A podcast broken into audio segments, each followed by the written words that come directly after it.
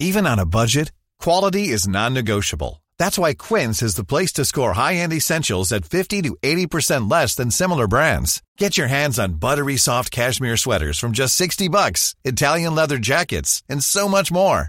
And the best part about Quince, they exclusively partner with factories committed to safe, ethical, and responsible manufacturing. Elevate your style without the elevated price tag with Quince. Go to quince.com slash upgrade for free shipping and 365-day returns.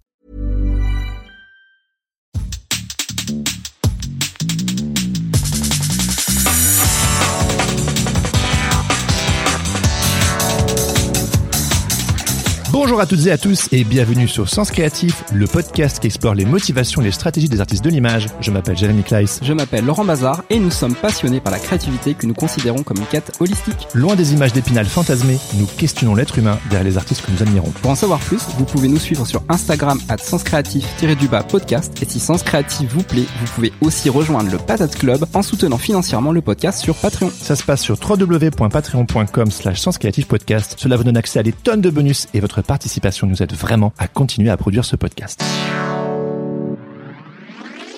Bonjour à tous, bonjour Laurent, comment ça va aujourd'hui? Salut Jérémy, mais écoute ça va très très bien, un petit peu enroué quand même parce que bah, le, le, froid est, est, revenu envahir nos contrées, on se rappelait plus du froid. Ouais, on et est tous malades à la maison, on a tous mal à la gorge. Ah je te jure au foot ça fait mal. Hein. ah oui j'imagine, ça pique. Ouais, ça pique, bouge pas beaucoup, faut avoir des bonnets, des vêtements thermiques, mais euh, voilà. Quand tu joues au foot, c'est ça, hein? Non, mon fils joue au foot. Moi, je, moi, je regarde. je t'imagine déjà jouer au foot. J'ai du mal à t'imaginer jouer au foot, mais je suis, mais je suis sûr que tu le fais. Sans déconner. ouais, non, je, je, je, te vois, je te vois jamais, euh, genre faire du sport ou quoi. Enfin, c'est normal. Ah ouais, c'est ouf. Bah, viens, viens me voir jouer au foot. C'est vrai? Tu défonces tout le monde? Je te défonce toi en tout cas. Oui, moi, oui, mais c'est facile de me défoncer au foot. ah oui, bah oui. Donc, ah, la France a perdu. Hein. La, la, France a perdu son dernier match. Ouais, c'était c'était un peu c'était un peu prévisible. Oui. Non, mais je crois que les Belges sont plus décevants que les Français pendant Merci. cette coupe. Donc euh... non, non, mais c'est vrai, je suis le premier déçu. voilà. D'ailleurs, quand on sait combien gagnent les joueurs de foot, hein, oui, parce que bah, oui. parce que c'est le sujet Exactement. du jour. Bien vu. C'est le sujet du jour. On va on va parler euh, argent. On va parler de pognon. Money, money, money. C'est c'est ainsi que j'ai euh, intitulé cet épisode. Bah je t'écoute alors. Bah oui. C'est un peu une première. Hein. On n'a jamais vraiment non. parlé d'argent sur Sens Créatif. Je sais pas si on Et... avait parlé un petit peu avec Fab euh, pendant son épisode. C'est pas qu'on veut pas, c'est que en Ouais. tout cas pour ma part, c'est que je sais pas forcément trop comment en parler.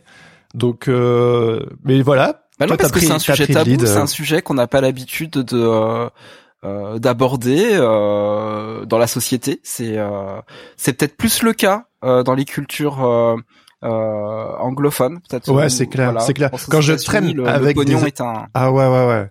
J'ai quelques amis, amis américains et quand on se voit, euh, on balance des chiffres, on parle argent et c'est toujours assez euh, décomplexant d'en parler avec des Alors c'est anglophones. décomplex- décomplexant certainement avec eux, mais peut-être qu'il y a un autre problème aux États-Unis, c'est que euh, quand tu parles à quelqu'un, tu tu sais pas s'il en veut pas ton fric, tu vois. Oui, C'est oui, un, oui. un truc un peu comme ça. C'est clair, c'est clair. Voilà, mais c'est vrai qu'en c'est vrai qu'en France, on a beaucoup de mal à en parler. Mais ce qui est très bien, c'est que depuis quelques années, euh, il y a beaucoup, beaucoup, beaucoup de justement de décomplexification du euh, du sujet. Les gens en parlent plus facilement. Il y a aussi des euh, des vrais problèmes de société qui sont mis en avant, notamment le euh, l'égalité des salaires hein, qui qui n'existe Mhm. absolument pas et il y a encore beaucoup de chemin à faire à faire là-dedans. Mais au moins les médias en parlent en parlent énormément et notamment ça en parle beaucoup sur les podcasts. Il y a plein plein de podcasts intéressants qui euh, qui, qui en parlent. On, on vous en parlera en, en fin d'épisode. Je trouve que Euh, c'est pas simple de parler d'argent avec justesse, sans tomber dans un truc soit un peu facile, soit euh, Bah, déjà, c'est parce qu'on vit pas tous euh, cette notion d'argent de la même manière en fait. On Mm. n'a pas tous le même montant en banque, on gagne pas tous la même chose, euh, on met pas tous la même valeur sur l'argent, on le dépense pas de la même valeur, il y a de la même façon.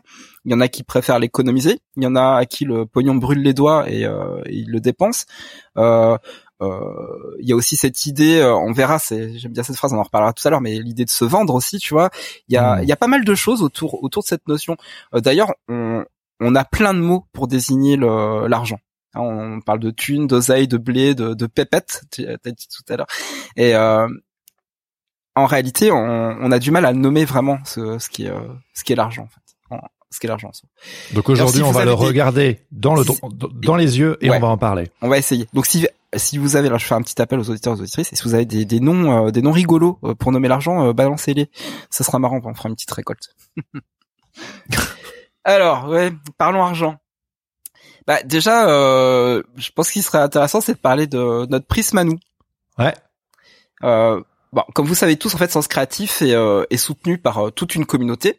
je rappelle, je rappelle à tout le monde que j'ai aucune idée de ce que tu vas ah oui, dire. Hein, je, moi, je ne sais pas. Hein. Moi, je fais que suivre Laurent et son flow. Donc, vas-y, continue. C'est promis. Il ne sait rien. Donc, comme je disais, en fait, Sens Créatif est soutenu par toute une communauté qui s'appelle euh, le, le, Patate Club et qui contribue tous les mois sur la plateforme Patreon. Et ça aide le projet à, à supporter bah, tous les besoins financiers qui sont inhérents à la production d'un podcast, comme, euh, comme Sens Créatif. Euh, on va parler chiffres. Donc, on va vous dire, bah, en fait, on tourne environ à 1000 euros de contribution par mois Mhm. Euh, mentoring et book review compris, puisqu'on on offre aussi des euh, euh, des services. On dit offrir ou vendre des services. non, on vend, on vend notre temps. On, échange notre, temps contre de l'argent, contre de l'argent, expertise. C'est exactement ça. Voilà, et c'est important aussi de bien de mettre le bon vocabulaire en fait sur sur les choses. Ouais, j'aime bien le mot échange. On échange notre temps et notre expertise contre de l'argent. De toute façon, c'est la base du commerce au départ. On a du troc. Donc voilà, et euh, on verra que l'argent a été euh, a été inventé justement pour euh, pour répondre à, à cette à cette problématique. voilà. Donc tout ça pour dire que déjà, on vous remercie du fond du cœur de soutenir le, le podcast et euh, de nous aider dans cette aventure parce que bah sans vous, euh, on aurait du mal à tout simplement à produire. On serait, euh, on serait obligé de faire un autre travail à côté pour justement financer le podcast. ce qui est le cas d'ailleurs parce qu'on fait aussi un, autre travail à côté. Mais on part du principe quand même que ce projet est et, on aimerait le faire à, temps plein. Voilà, et on aimerait le faire à temps plein. En tout cas, on veut faire en sorte que ce qu'on fait sur ce projet, euh, eh ben ça, ça nourrisse le projet en lui-même et que ce projet-là puisse continuer. Donc merci vraiment de, de nous soutenir. Euh, voilà pour la partie euh, euh crowdfunding, financement participatif. Mais euh, il y a aussi euh, une autre chose qu'on a fait avec, Patreon, c'est qu'ils sont devenus le sponsor de cette saison 4. Mhm. Ouais, super sponsor. Ouais. Super on a beaucoup apprécié. Ouais. Voilà. Et on, pareil, on va continuer à parler chiffres. En fait, on a eu un budget pub de 25 000 euros. Euh, ce qui nous a permis en fait de dégager un petit salaire euh, mensuel chacun pour nous permettre de produire la saison à tête reposée, c'est-à-dire de pas avoir à, à galérer à côté euh, et de se dire bah voilà on, alloue ce temps-là. Hein, c'est toujours une question de, de, temps. On l'a divisé en voilà. on a divisé les 25 000 en deux. En deux. Euh, divisé en en 12 ou 10 mois. C'est ça. Ça revenait plus ou moins à 1250 euros euh, par personne. Donc, ce qui est l'équivalent un petit peu moins d'un SMIC. Euh, je crois que le SMIC c'est 1400. Euh, je saurais plus dire, c'est, peut-être même un, même un peu plus, je sais plus, je sais plus exactement. Ouais, peut-être que entre, entre 1004 1005, mais donc voilà, c'est un petit peu ouais, en dessous d'un indépendant, le SMIC, on a toujours un peu du mal à. Donc, euh, donc, euh, grâce à, à ce partenariat, mm. euh, bah, on a pu se dégager du temps et, puis du coup bah créer de la valeur ajoutée. Bah oui, c'était notre euh, objectif, pouvoir se dégager du temps pour ce projet qu'on adore et euh, se, se, rémunérer euh, pour euh, pour ça quoi parce que bien de rien est-ce que c'est ça la publicité Jérémy? Est-ce que c'est sale la publicité? Ouais. Je sais pas. C'est une bonne question. C'est une bonne question. Euh, c'est vrai que voilà la, la, Je pense pas. Je pense pas, mais c'est vrai que ça, on peut avoir des sentiments ambivalents. Bien sûr. Euh, en fait, normal. Moi, je j'aime. Je crois que quand on promeut, tu vois, comme Patreon, un produit qui est euh, cohérent avec ce qu'on ce qu'on euh, ce qu'on propose comme service ou comme public, euh, je trouve que c'est je trouve que c'est cohérent. Je pense que l'ambivalence, elle est quand on a l'impression qu'il y a que la publicité qui euh, qui a suffisamment d'argent pour permettre aux créateurs et créatrices de de continuer. Donc on, se sent parfois forcé de devoir passer par ce biais-là pour euh, permettre de financer euh, les projets. Et par moment, ça c'est un peu. Bah, c'est pas évident d'aller demander de l'argent. Ouais, carrément. C'est pas évident d'aller demander de l'argent. Je te vois arriver là, je te, je te vois avec ton petit air là, c'est genre. C'est un sujet que tu veux aborder, je le vois. Forcément. Mais oui, parce que euh, la, la, publicité, c'est ça, c'est aller demander de l'argent pour euh, pour pour pour pour se faire aider pour euh, pour mettre en place le, le, le projet et en contrepartie, mais en fait, on parle euh, on parle du sponsor. C'est le principe, c'est le principe de la pub. Donc ça peut être un petit peu intrusif dans dans une émission, mais en réalité c'est c'est une pratique qui qui est totalement comment je pourrais dire mise en place en fait dans, dans dans le système. Je veux dire, quasiment tout le monde euh, tout le monde fait ça d'une manière ou d'une autre. Enfin, la pub, elle peut être aussi un petit peu plus sauvage sur les podcasts. Euh, bah nous, en fait, on avait décidé de d'avoir un, sponsor qui faisait sens, quoi. Voilà, tout tout simplement. Ouais, complètement. Ça a toujours été super important. Moi, je je peux pas vous vendre des slips, quoi. Tu vois, j'ai vraiment besoin que que ce soit cohérent et ça a toujours été important pour moi, ouais. Complètement. Mais seulement voilà. Comme d'habitude, shit happens. En fait, il y a quelques semaines, on a appris que le QG de Patreon aux États-Unis avait pris la décision de fermer absolument toutes les antennes européennes. Les collaborateurs avec qui on, travaillait ont été licenciés. Et puis ça a sonné la fin des projets euh, investis et engagés avec tout un paquet de créateurs comme nous en fait. Ouais, et c'était à euh, fond. Ils nous adoraient, on les adorait. Euh, ils auraient voulu être là à la soirée de lancement du Patatard Book. ils étaient prêt à fournir les petits fours. Enfin, euh, c'est hyper dommageable. Voilà, c'est hyper dommageable parce qu'il y avait quelque chose. Voilà, eux ils avaient vraiment investi euh, dans dans ces projets. Euh, ils avaient misé sur des euh, sur des créateurs de contenu.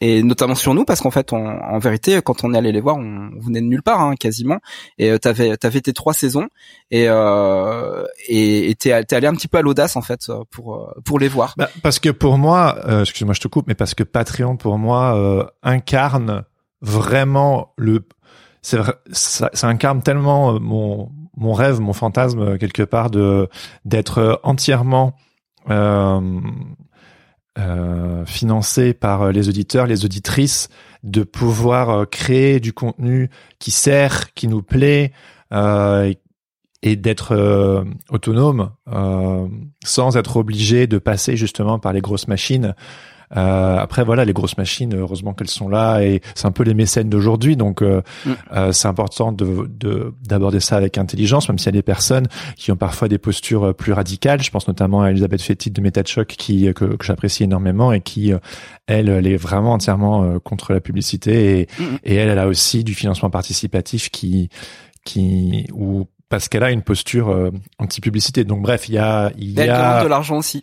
Euh, oui, oui, voilà, bah c'est ça. Bah en fait, euh, le temps c'est de l'argent. Enfin, je veux dire, tout travail euh, mérite salaire, comme on dit. Et, mais tout ça pour dire qu'il y a un spectre et que, mais que moi, quand je suis allé voir Patreon, c'était vraiment la marque avec laquelle j'avais le plus envie de travailler parce qu'elle est dans cette idéologie de de d'énergie horizontale en fait. Il euh, y a pas, c'est pas pyramidal, c'est tous à la même enseigne et je trouvais que c'était c'était cohérent. Alors ouais, j'allais dire on bah, précise que cet épisode n'est pas sponsorisé par Patreon, mais la saison a été sponsorisée par Patreon, donc euh, bah, il y a comme une mais ça, ça sert nos propos, ouais. Voilà, il y a quand même une conséquence collatérale, c'est-à-dire que bah tous les épisodes qu'on euh, qu'on fait, c'est parce que justement on a on a cette liberté euh, qui est donnée par le fait qu'on qu'on reçoive de l'argent du sponsoring et des contributions euh, des auditeurs et des auditrices.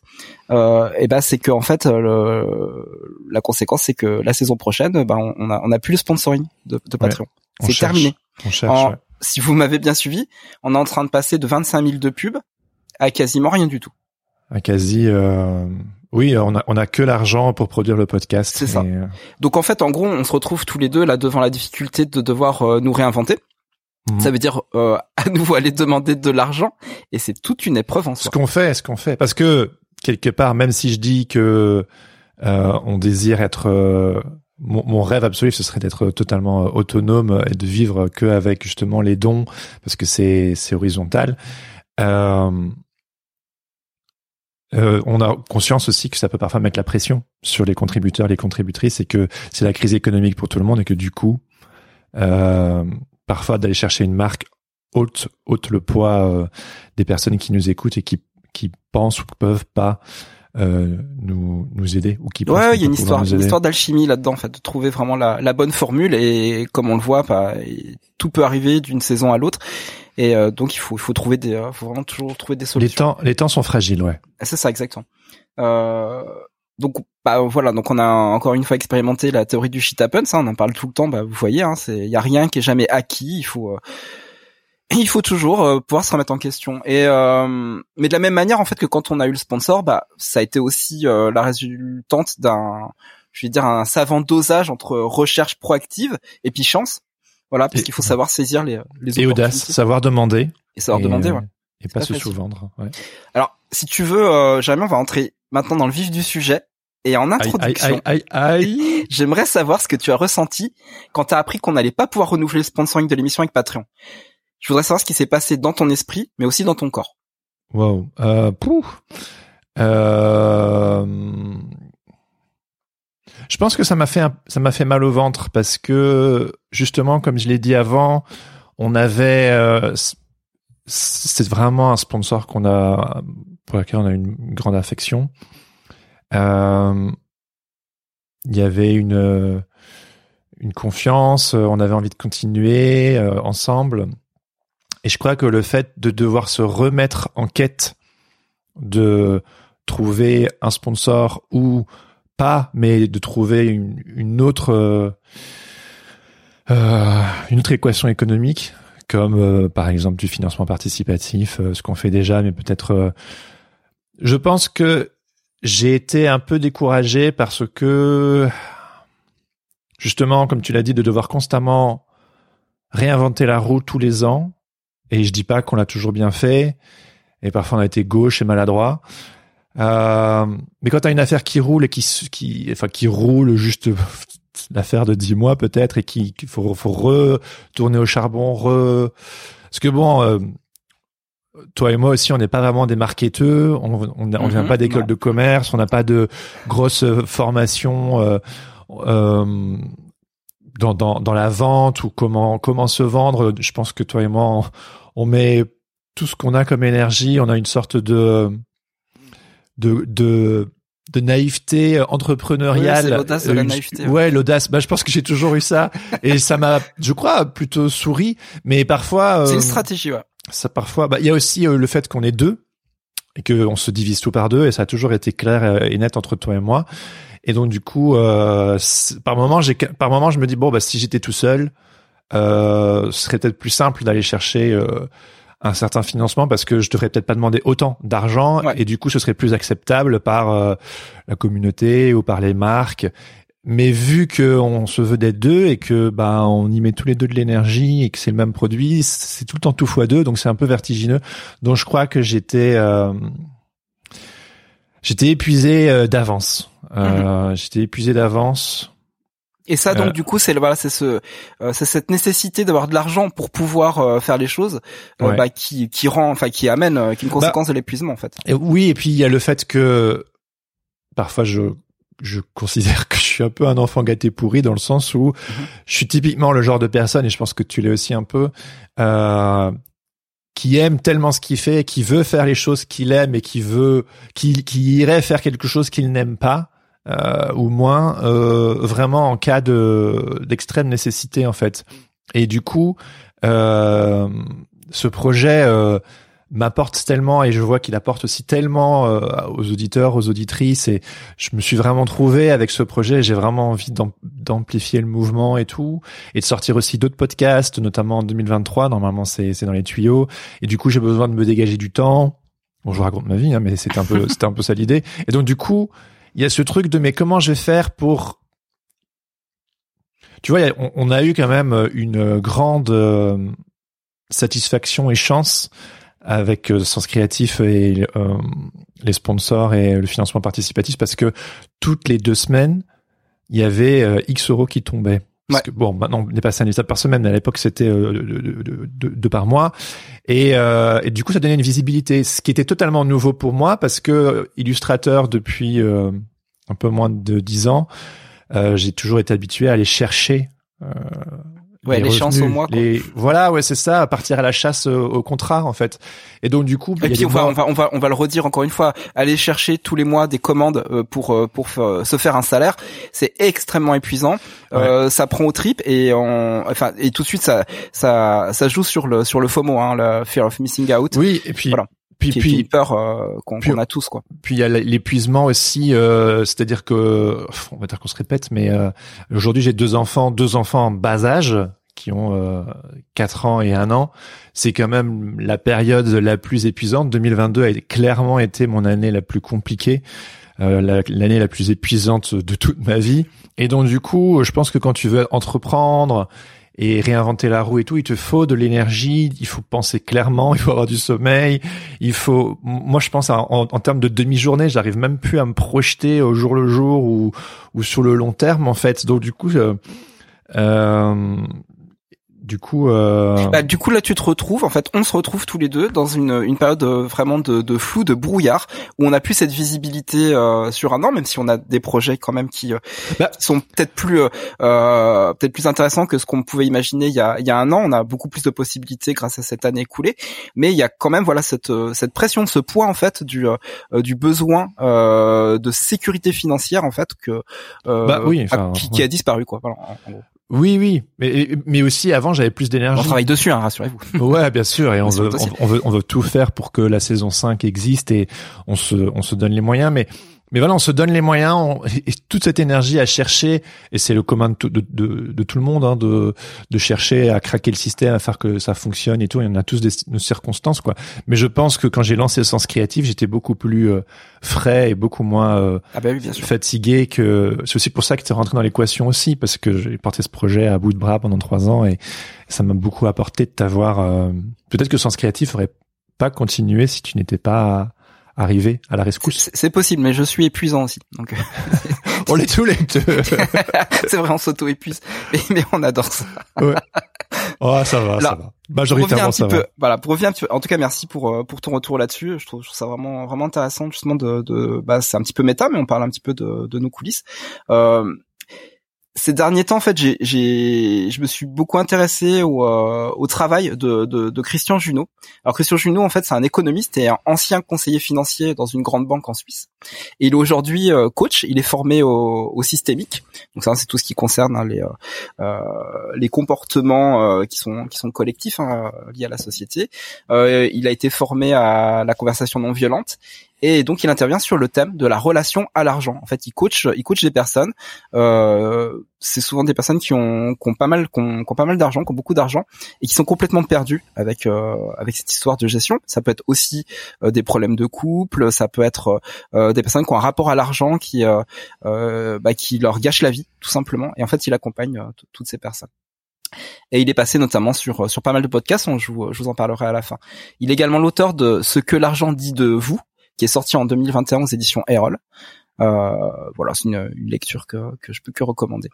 Et, euh, et donc en fait, bah, son, son travail est très très intéressant parce qu'il euh, euh il désacralise la, la relation à l'argent il essaye de débunker, de décrypter euh, justement tous les tous les biais, euh, tous les pièges en fait qu'entraîne qu'entraîne ce qu'on peut ce qu'on peut penser, ce qu'on peut projeter en fait sur sur l'argent. D'ailleurs, il a une chose qui dit extrêmement bien. Euh, c'est qu'on parle de l'argent, du pouvoir de l'argent de façon complètement démesurée. Euh, l'argent, pour euh, le redéfinir, bah, en fait c'est le terme populaire qu'on utilise en français. En anglais on dit money pour désigner la monnaie sonnante et trébuchante d'une part et la richesse d'autre part. Hein, c'est un petit peu un mot un mot valise dans lequel on peut mettre tout ce qu'on veut. Alors pourquoi on donne généralement un pouvoir démesuré à l'argent? En fait, à la base, l'argent a été inventé pour faciliter les échanges commerciaux et les transactions euh, de biens, et pour sortir aussi du principe euh, du principe de troc. Euh, D'ailleurs, Christian Junot a une il a une image qui est assez parlante. On n'attend pas d'une machine à café qu'elle fasse autre chose que du café. Mais on demande à l'argent bien plus que ce qu'il a été conçu pour au départ. Il nous rappelle aussi que dans certains pays, on utilisait des coquillages pour symboliser les transactions. Ça, c'est un, truc qui dit au, micro de, de Fabflow notamment. Et est-ce qu'on peut euh, se dire que les coquillages, ça nous rend libre Est-ce qu'on peut se dire que les coquillages, ça nous rend sécure euh, et que les problèmes dans le monde, c'est à cause des coquillages? C'est vague. Voilà, donc on va non mais on va tout c'est très bien. On va tout de suite se dire en fait que c'est idiot comme question en fait. Euh, évidemment non, c'est pas la photo coquillage. Mais pourtant bah on fait ça pour l'argent. L'argent on dit ça de lui. On lui donne un pouvoir qu'il a absolument pas en réalité et en fait c'est la porte ouverte à tout un tas de pièges autour de cette notion. Alors est-ce que l'argent apporte euh, la liberté? Est-ce qu'il apporte le bonheur? Est-ce qu'il apporte la sécurité? C'est des questions qui sont absolument sans fin parce que évidemment ça dépend de ce qu'on de ce qu'on met euh, dans cette dans cette notion.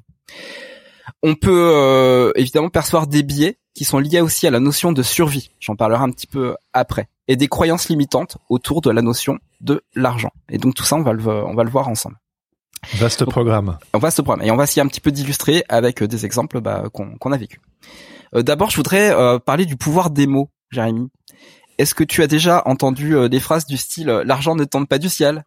Ou alors la phrase typique que les parents euh, disent à, à, leurs rejetons qui veulent tenter une aventure un petit peu hors norme. Ton père c'est pas Rothschild, non. Il y a pas de, y a pas de débouché dans cette filière. ah oui oui bah oui. Voilà, en fait, en gros, on fait passer l'argent avant la passion, la plupart du temps. C'est c'est en gros c'est la sécurité en fait qu'on fait passer avant là. C'est ça, voilà. Et en fait, l'argent devient le besoin. En fait, il incarne le besoin. Ouais. C'est pour ça qu'on lui met, on lui met beaucoup de, euh, beaucoup d'intention à l'argent, parce qu'en fait, il devient le besoin. Mais c'est quoi vraiment ton besoin. En fait, est-ce que c'est l'argent? Bah non, c'est pas l'argent en fait. Ton besoin dans la vie, c'est pas l'argent, mais ça le devient parce qu'il y a une injonction, euh, une injonction derrière. D'ailleurs, on parle de gagner sa vie. C'est hyper fort comme expression, gagner sa vie. Hmm. Mais si tu la hmm. perds la vie, qu'est-ce qui se passe? Hmm. Tu meurs? Ouais, bah, bah, on en revient à la sécurité. Hein. Ah oui, c'est ça. Donc en fait, l'argent, ça devient notre langage et bien malgré nous, une question de vie ou de mort. Mm. Et puis évidemment, bah c'est c'est un biais parce que en réalité, si on n'a plus d'argent, on va pas mourir. On peut pas en mourir de pas avoir d'argent. Non, bien sûr, oui, oui, voilà, c'est ça. C'est plus dur, mais on va pas en mourir. Et euh, voilà, puis il y a aussi d'autres expressions comme euh, euh, j'arrive pas à me vendre. Oui. À quoi ça te fait penser J'arrive pas à me vendre? Me vendre. C'est de la prostitution. Ah oui, oui, oui, oui. Mm, mm, Et c'est pourtant c'est une c'est quelque chose qu'on dit tous quoi en fait. Je sais pas comment me vendre. Ouais. Ah, on n'est pas des, on n'est pas des puputes. je sais pas. Non, mais en fait, faut se respecter. C'est-à-dire que euh, c'est quoi la valeur euh, qu'on met sur nous-mêmes en fait? C'est ça. Voilà. Et l'argent prend toute la place. Et ça, justement, c'est pas possible. mais c'est vrai que c'est, mais, mais c'est intéressant ce que tu dis là parce que si j'ai aussi ce mal de ventre justement de de pas me sous-vendre, si je peux dire ça, de, me prostituer correctement. Ouais, c'est ça, se prostituer correctement. non, non mais euh, tu sais, euh, c'est comme au début de, la, de je, me, je me souviens quand je t'ai rencontré, euh, tu m'avais dit au tout début, euh, quand on s'est rencontré en 2013 et que je me suis lancé euh, en tant qu'illustrateur, tu disais qu'on pouvait pas euh, au début faire la fine bouche et cracher dans la soupe. Non. Tu sais. Et donc du coup, j'ai accepté des tas de jobs. Je me souviens des illustrations à 80 euros, des, illustrations à 120 euros, des trucs comme ça. Je suis persuadé qu'il faut passer et, par là. Et aujourd'hui, alors c'est vachement rare, mais quand on me propose des sorties de nulle part parfois comme ça, des, des, des projets avec des, des budgets mais rikiki. Euh, bah déjà bon je les refuse parce que je je, je juge que je vaux mieux que ça aujourd'hui mais tu vois euh, où, où je les refile à d'autres qui qui qui, qui commencent peut-être qui sont au début euh, de, de, mhm. de leur carrière où je fais toujours en sorte que jamais ça soit un, un, un coup dans l'eau mais bon il faut se respecter et autant au début j'étais prêt à quelque part pas euh, enfin à accepter pour me faire un portfolio et tout mhm. Mais aujourd'hui, comme je le dis, je, je, suis plus méticuleux, enfin non, plus plus picky, comme on dit en anglais. J'arrive pas à trouver le mot en français. Mhm. Mais tu vois, pour rebondir euh, sur notre problématique, euh, j'ai aussi ce le même mal de ventre quand on me propose un, un sous-budget, le même mal de ventre de me dire, ben, je crois que mon temps et le travail que je fournis euh, vaut autant d'argent, vu qu'on est deux, c'est fois deux et quand je vois euh, parfois les, c'est la même pour tout le monde, hein, les circonstances économiques compliquées, le fait que tout le monde devient tatillon, frileux. Ah là, les temps sont durs. Hein, là, et là, tu te dis, genre, mais je veux pas, je veux pas moins parce que c'est c'est c'est pas juste en fait. C'est pas mm. juste euh, pour euh, pour l'effort fourni. Euh, et puis, enfin, ouais, et puis. Bah, il y a euh... non mais il est évident qu'il y a une évolution avec l'expérience. Moi ce que j'estimais euh, de que mon travail valait à l'époque il y a 20 ans euh, c'est évidemment pas la même estimation aujourd'hui. Mais il y a toute une histoire de, de syndrome de l'imposteur, de légitimité derrière, et, euh, et aussi bah, d'apprendre d'apprendre des erreurs, et puis aussi bah, de voir euh, euh, qu'est-ce qu'est la, la, la, vraie valeur des choses, hein, qui, est, qui, est, hyper subjective. Euh, et bah tout ça fait que au bout d'un moment, bah tu euh, euh, t'es un petit peu plus à l'aise aussi avec ces questions-là, avec lesquelles t'étais pas du tout à l'aise au début. Et euh, une histoire de, de, de, de patience et d'apprentissage aussi derrière qui fait que mais c'est aussi vachement bien je trouve euh, de pouvoir euh, euh, de pouvoir échanger en tant que vétéran avec peut-être des rookies qui arrivent et qui se posent justement ces questions là et euh, bah, ça fait peut-être chier de se dire bah le rookie lui il va pas galérer à 80 euros comme moi j'ai galéré parce que je trouve que c'était un bon entraînement. Euh, peut-être que lui il va tout de suite vouloir des bah... à 300 400 euros. Mais tant mieux. Bah, je tant mieux parce que exactement c'est ça. Pourquoi? Bah, parce que si on monte si on monte tous ensemble ouais. et ben justement ça sera ça sera profitable pour tout le monde même si les temps sont durs évidemment. Mais euh, mais voilà c'est juste aussi pour dire que effectivement ces euh, ces petits boulots peut-être un, un, peu mal payés dans des conditions pas pas ouf. Ben je trouve que c'est pas c'est pas non plus une mauvaise expérience à, à passer. Moi j'en ai fait euh, j'ai des fois travaillé un mois pour euh, pour des boulots qui auraient dû être payés euh, une semaine et, euh, et voilà c'est c'est comme ça que j'ai fait mes armes aussi après il y a l'inverse qui existe aussi et on l'a aussi vécu c'est de demander plus que ce que hmm. que, que Mais encore une veut fois, le, marché ou ce genre de choses et donc bah du coup là euh, c'est c'est aussi parfois un peu compliqué quoi. Bah bien sûr parce qu'on se dit mais en fait je demande trop. C'est terrible cette question là aussi, euh, de, de se de s'auto-limiter à se dire euh, waouh. Vas-y retourne-nous le cerveau Laurent. Bah non mais voilà c'est c'est comme d'habitude moi j'ai fait pas mal de, de boulot ces derniers temps où je suis extrêmement bien payé et euh, et il y a cette question qui vient waouh on peut demander tout ça ouais. alors que je vais passer que que tel que tant d'heures dessus? C'est une question de, de, ouais, de la valeur qu'on se donne. C'est euh. vertigineux parce qu'évidemment d'un boulot à l'autre, enfin tout ça n'est pas n'est pas c'est pas des grilles tarifaires quoi. C'est-à-dire que bah là il y a des boulots, il y a de l'argent, il y a des boulots, il y en a pas. C'est il y a des boulots intéressants, des boulots pas intéressants.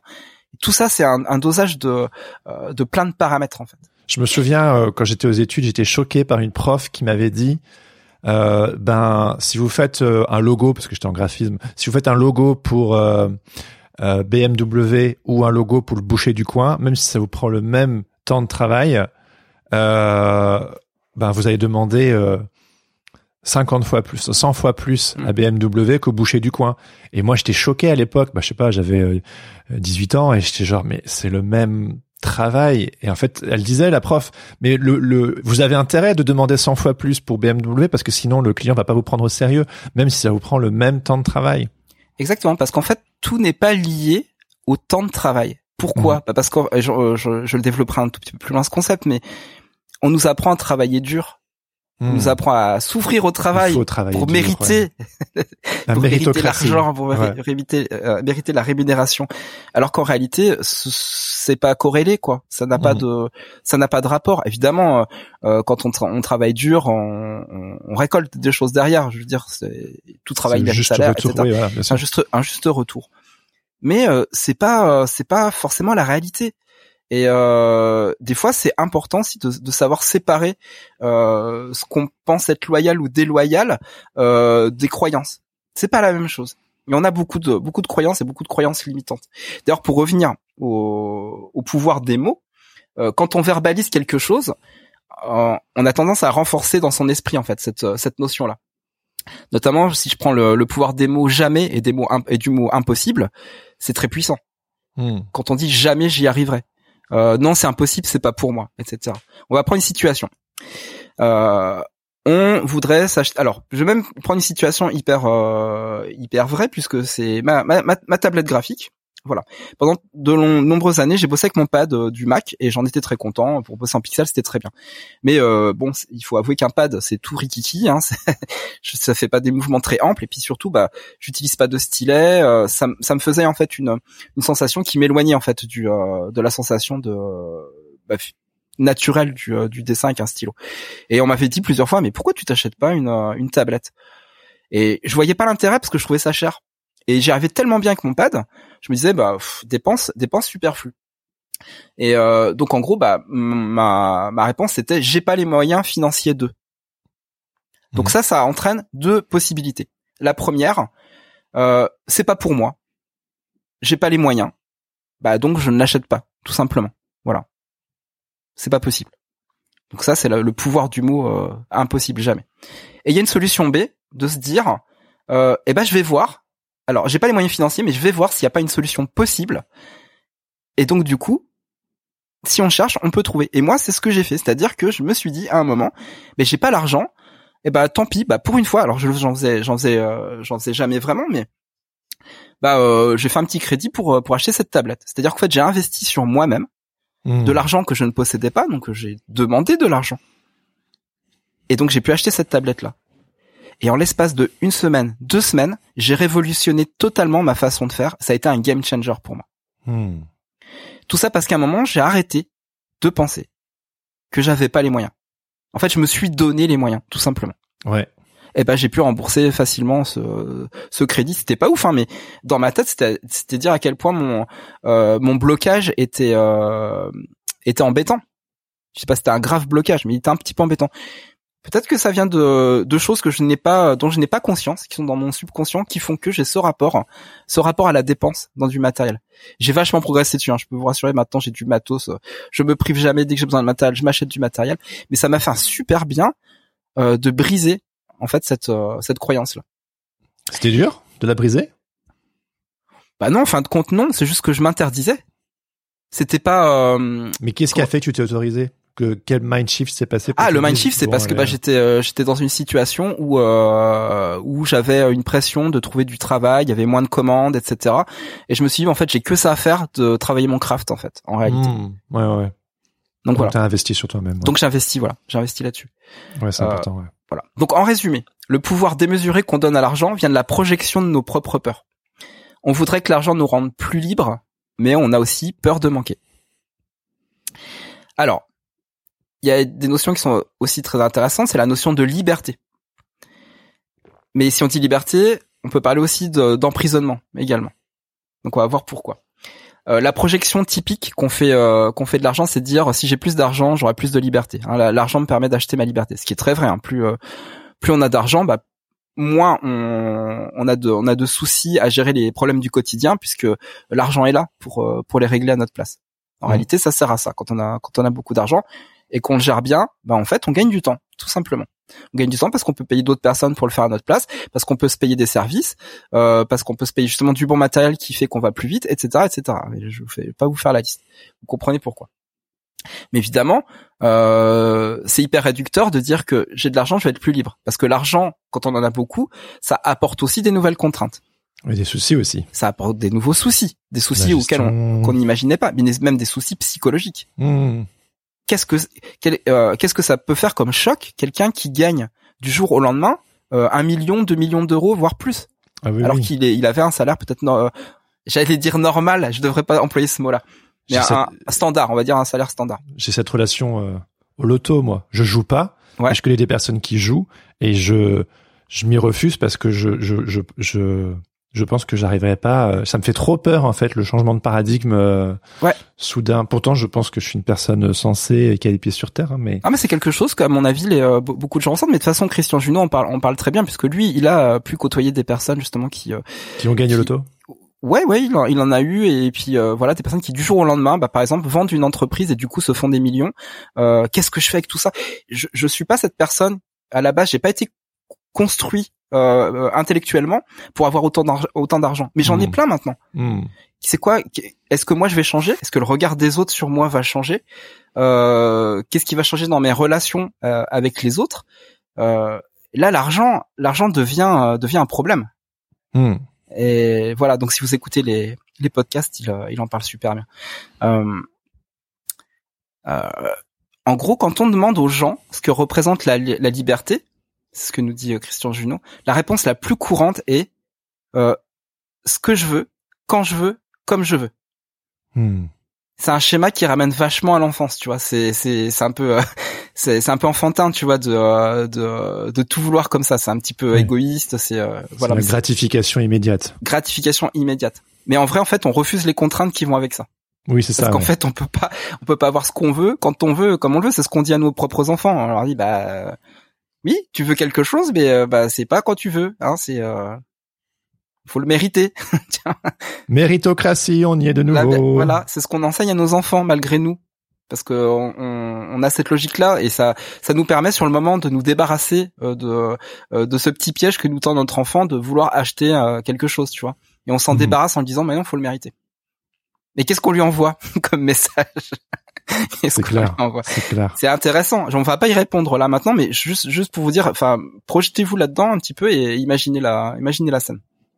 Donc si en fait on refuse les contraintes, euh, parce que si on parle de liberté, on doit aussi évidemment parler des euh, des prisons qu'on se construit pour soi-même. Euh, si on on se base par exemple sur la l'activité professionnelle indépendante hein, de, de freelance, euh, ça peut devenir aussi une prison solitaire parce qu'on s'y est mis tout seul.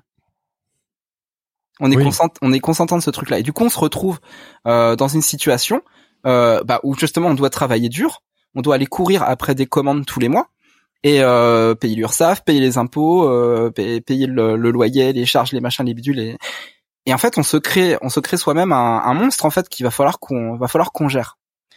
Et tout ça est conditionné par le fric qui doit rentrer, tu vois. Il doit parce que s'il rentre pas, bah ton activité elle prend pas, l'activité elle, elle progresse pas, euh, les factures euh, s'accumulent, enfin ça devient ça devient une espèce de cercle vicieux, tu vois. On peut dire qu'on achète notre liberté. Tu parles de monstre, mais en même temps, c'est une forme de. Mais voilà, mais en même temps, c'est la liberté qu'on a. Voilà, c'est la liberté qu'on a voulu. Mais on se l'achète cette liberté, c'est-à-dire que ça vient justement avec euh, peut-être certaines insécurités ou euh, le fait de devoir. Euh, bah complètement. De toute façon, pour être indépendant, faut faut un certain courage, sinon une inconscience, mais faut vraiment faut vraiment du courage parce qu'on on s'embarque dans quelque chose qui qui est pas évident. Et je pense que nos auditeurs auditrices, ça fait bien de quoi on parle. Après, c'est pas obligé que ce soit une galère. Hein. On connaît plein de gens qui sont ah freelance et avec qui ça, ça marche euh, super bien, mais ils ont mis juste, ils ont peut-être un rapport à l'argent euh, qui est plus sain et ils ont mis des mhm. choses en place d'un point de vue entrepreneurial qui sont qui sont intelligents. Voilà, sachant qu'il n'y a pas de recette, c'est évidemment c'est c'est à chaque fois du cas du cas par cas, c'est c'est essayer de voir quel rapport on a on a à l'argent et et comment comment on veut le gagner, qu'est-ce qui nous fait du bien, qu'est-ce qui nous fait du mal aussi, parce que des fois on gagne de l'argent dans des conditions qui nous plaisent pas, enfin, etc. Il y a plein plein de choses. Ah, c'est dur ça. Ouais. Mm. Et en fait, cette prison là, euh, les clés elles sont à l'intérieur, mais on les voit pas pour en sortir. Tu vois ce que je veux dire? C'est-à-dire qu'en fait, on, cherche toujours à aller voir à, l'extérieur. C'est-à-dire que l'herbe est toujours plus verte ailleurs. Donc on voit ce que les autres font, euh, euh, on voit leurs échecs, leurs réussites, etc. Et, et, nous, on voit pas en fait que les clés on les a pour pour se sortir en fait du cercle vicieux. Mais mais il y a toujours quelque chose. Il y a toujours quelque chose à quelque chose à creuser. Et la peur d'être libre, c'est aussi de de de pas s'engager dans la voie vers laquelle on hmm. notre besoin nous appelle en fait. Oui. tu connais ça, Jérémy. Oui, bien tu as vécu ça récemment. Et euh, c'est ce truc-là en fait. C'est c'est se dire à un moment, mais ben, je dois je dois m'ouvrir les portes à moi-même pour euh, pour aller vers cette liberté-là. Et qu'est-ce qui fait que euh, que je me que je m'empêche d'y aller en fait? Mais des fois, euh, des fois, ça veut dire lâcher quelque chose pour aller vers son euh, vers son rêve, vers son objectif, vers son besoin, ben, il faut lâcher quelque chose. Et des fois, c'est de l'argent. Il y a des gens euh, qui gagnaient des, des, des, salaires de fou dans des grandes entreprises, mais qui n'étaient pas heureux, qui se sont dit, mais en fait, je vais faire le travail de mes rêves, quitte à peut-être gagner euh, 3, 4, 5 fois moins que ce que je gagnais avant, mais j'ai envie d'être heureux. Hmm. Et ben ça, c'est une réalité. Voilà, il y a des gens qui vivent euh, qui vivent ça quand on court toujours après le, le toujours plus de d'argent, mais en fait, il y a, y a des gens qui ont, qui ont été justement à ce, à ce stade-là qui se sont dit, bah, ce qui est suffisant pour moi, j'ai pas besoin du superflu. Donc je reviens à ce qui est suffisant et je suis heureux, comme ça. Ouais. Donc voilà, donc on, quand je disais voilà que il faut assez un courage parce qu'en fait il y a l'injonction du labeur, la valeur du travail, on en a parlé, hein, il faut, faut mériter. Il y a des ouvriers en Chine qui meurent euh, d'avoir euh, d'avoir trop bossé. Genre c'est encore arrivé, euh, c'est encore arrivé, récemment quoi. Donc c'est euh, c'est aussi une réalité du du d'espèce de de logique infernale qui voudrait que plus on travaille mieux c'est quoi. En fait en réalité mhm. c'est une c'est une catastrophe. C'est clair. Ça a été prouvé que si on prend soin de, de ses employés, euh, et eh ben ils peuvent euh, déjà un ils vivent plus longtemps, donc du coup c'est c'est pas inintéressant et du coup ils font aussi un meilleur travail quoi. Donc le, le, repos est, est beaucoup plus important que des rythmes de travail effrénés quoi. C'est la machine capitaliste qui broie les âmes. Ouais. Euh, bah voilà. En, en, gros, pour résumer, enfin, il y a, c'est une sorte d'incapacité à vivre pleinement nos choix. Bon, hmm. peut-être un peu résumer comme ça, parce qu'en fait, en gros, il faut pouvoir les assumer à fond. Donc, si on les assume pas, bah en fait, on n'y va pas, tout simplement. On se donne pas l'autorisation, la permission d'y aller. Euh... C'est ça, du coup, assumer ses choix, se donner l'autorisation d'y aller? Ouais, complètement. Ouais. Je pense que ça, ça part vraiment de là parce que. Non, non ça me parle bien sûr. Qu'est-ce qui fait qu'on fait pas quelque chose? Parce qu'on s'autorise pas, parce qu'on se dit je le mérite pas, c'est pas le bon moment, j'ai pas assez d'argent, j'ai pas les moyens, euh, je verrai ça plus tard. Ben, c'est une espèce de fuite, tu vois, une hmm. sorte, une sorte de fuite. Puis il y a aussi la peur du regard des autres, qui est très, euh, qui peut être très forte chez certaines personnes. C'est-à-dire qu'on, euh, qu'est-ce que les autres vont en penser? Si je fais ça, euh, comment ça va être perçu? Bah ça peut être un gros blocage aussi. Ça peut nous empêcher euh, de nous accomplir. Évidemment, bah, l'argent tourne aussi autour euh, autour de ça. Tu vois, euh, le fait, par exemple, bah, tu tout à coup tu gagnes tu gagnes de l'argent et tes et tes amis ils en gagnent pas, tu vois. Ou alors tu vois tes amis gagner de l'argent et puis toi tu restes à ton à ton level. Et il y a ce truc là de se dire bah du coup on fait plus partie du on est on était on était copains mais on, fait plus partie du même monde parce qu'on gagne plus le on gagne plus la même masse d'argent quoi tu vois il y y a aussi quand on on côtoie des personnes on gagne la même chose on et puis euh, peut-être on se met à faire une activité euh, qui nous plaît et où, dans lequel on est bon et qui nous demande peut-être moins d'efforts. Ça nous demande toujours du travail quand même, mais euh, quelque chose de plus naturel, quelque chose de peut-être plus facile entre guillemets. Ça demande toujours un investissement et un sérieux malgré tout. mais alors, et si que et que et que du coup, ouais, je sais, tu vas faire une petite phrase ironique, je le sens, je vois, je le vois dans tes yeux. Mais que du coup, attends, je vais jusqu'au bout, c'est que genre tu te mets à, à peut-être générer plus de revenus et du coup les gens se disent ah ouais mais euh, euh, en fait, on, sort d'un paradigme dur, il faut travailler dur et tout, et ça paraît plus facile et tu gagnes plus d'argent. Et du coup, ça peut parfois biaiser aussi les relations. Euh, ouais, mais c'est trop euh, facile. Surtout, surtout si tu fais les, surtout si tu fais les choses. Mais ouais, mais c'est ça. et aussi encore plus quand quand c'est public. Tu sais, euh, je sais pas, euh, un compte Instagram, un podcast, des des personnes qui sont visibles et qui dont leur succès est, est, est, est à la vue de tous et du coup, ça, parfois, c'est c'est compliqué relationnellement. Euh, euh, ça peut parfois être. Euh... Ah bah oui, parce que y a, ça, ça crée en fait un sentiment de d'injustice, de, oui, de la jalousie, de, jalousie, euh, etc. Et en fait, tout ça, ce sont des, c'est encore une fois, ce sont des projections euh, ouais. qui viennent de nous-mêmes et qu'on mhm. qu'on envoie qu'on envoie sur les autres ou que les autres envoient sur nous. Et c'est que ça, parce qu'en fait, il n'y a pas de réalité derrière tout ça. Il n'y a pas de réalité. Évidemment, c'est énervant euh, de voir euh, euh, un influenceur qui qui vante les mérites de produits hyper nocifs et puis qui se fait plein de thunes dessus parce qu'il y a plein de gens qui trouvent que que, son compte est génial. Évidemment, c'est ça, ça paraît être une injustice, mais c'est une réalité. C'est une une réalité. c'est pas. J'ai envie de te. Il y a, y, a, y a pas, il y a pas. Enfin, à mon avis. Alors, je vais peut-être énerver les croyants, mais pour moi, il n'y a pas un dieu qui, qui décide de c'est juste, c'est pas juste. Puis même s'il y en avait un, et s'il y en a un, je pense pas que c'est comme ça qu'il fonctionne. Je crois que simplement, euh, la vie elle est comme elle est, et que quand on, euh, on se dédouane de cette notion d'injustice, de jalousie, euh, de, de problème d'ego, en fait, on va vachement mieux parce qu'en fait, on, on arrête de se poser ces questions-là qui servent à rien et on se concentre sur ce que nous on a à faire et pour progresser soi-même vers son chemin au lieu d'aller au lieu d'aller se comparer tout le temps. Ouais. ouais, J'ai bien descendu celle-là. Donc en gros, moi je crois que il y a, une chose que Christian Junot a dit, je la trouve vraiment très intéressante. Je pense que c'est un truc à creuser. C'est ton nouveau gourou, euh, Christian Junot. Ah, non, non, c'est pas, c'est pas du tout un gourou, mais je, je pense qu'il m'a fait beaucoup de, ça m'a fait beaucoup de bien de l'écouter parce que ça, euh, ça a validé beaucoup de choses que j'avais euh, mis en place et je vous en parle tout à l'heure. Mmh, je ferai un petit flashback. Vas-y, vas-y, continue. Ce que je voulais dire, c'est voilà, il, parle de déplaire. Et en gros, l'idée, c'est qu'il faut parfois oser déplaire pour pouvoir trouver sa liberté. Hmm. C'est-à-dire que des fois, on va faire quelque chose qui va pas plaire aux autres, mais qui est intrinsèquement bon pour soi-même. Ouais. Voilà. Et en fait, il faut avoir le courage de faire ce, ce move-là. Et c'est pas facile. Et ça, c'est pas facile. Désobéir. Désobéir, déplaire, être déloyal. J'aime bien euh, cette. Euh, Est-ce que la déloyauté est du désamour? Non, mais non, non, enfin, je, non, je crois pas, je, crois pas que c'est du désamour. En fait, il faut, il faut séparer, il faut séparer les deux choses. J'aime bien cette image de, encore une fois, Star Wars. Oui. Luke Skywalker, il est devenu vraiment un Jedi quand il a désobéi à Maître Yoda. Ouais. Quand dans l'Empire contre-attaque, euh, il dit je dois aller sauver Yon et Léa et Maître et Maître Yoda lui a dit non, il euh, y a pas besoin, tu dois pas y aller. Mm. Et en fait, il, il sent qu'il doit y aller, c'est dans son besoin, il y va. Et c'est là en fait que Luke devient un Jedi, il désobéit à son maître. Et euh, moi, je sais que sur mon parcours, il y a eu des moments donnés où je me suis dit, telle personne qui a été un, mentor pour moi le ferait comme ça ou m'aurait dit de faire comme ça, mais en fait, j'ai besoin d'aller sur mon chemin et de le faire à ma manière. Et, d'ailleurs, le, c'est pas simple parce que tu as une loyauté envers la personne qui, qui t'a. Oui, mais le mentor, le mentor t'a amené à euh, faire des choix. Le mentor t'a mis devant, devant toi, là où t'étais toi-même, et c'est à toi de faire les choix. Le mentor ne pourra pas les faire pour toi. Et donc, quand tu fais des choix, limite le mentor, il a bien fait son taf, quoi. Ouais, c'est ça, c'est ça. Si t'as poussé à peut-être désobéir.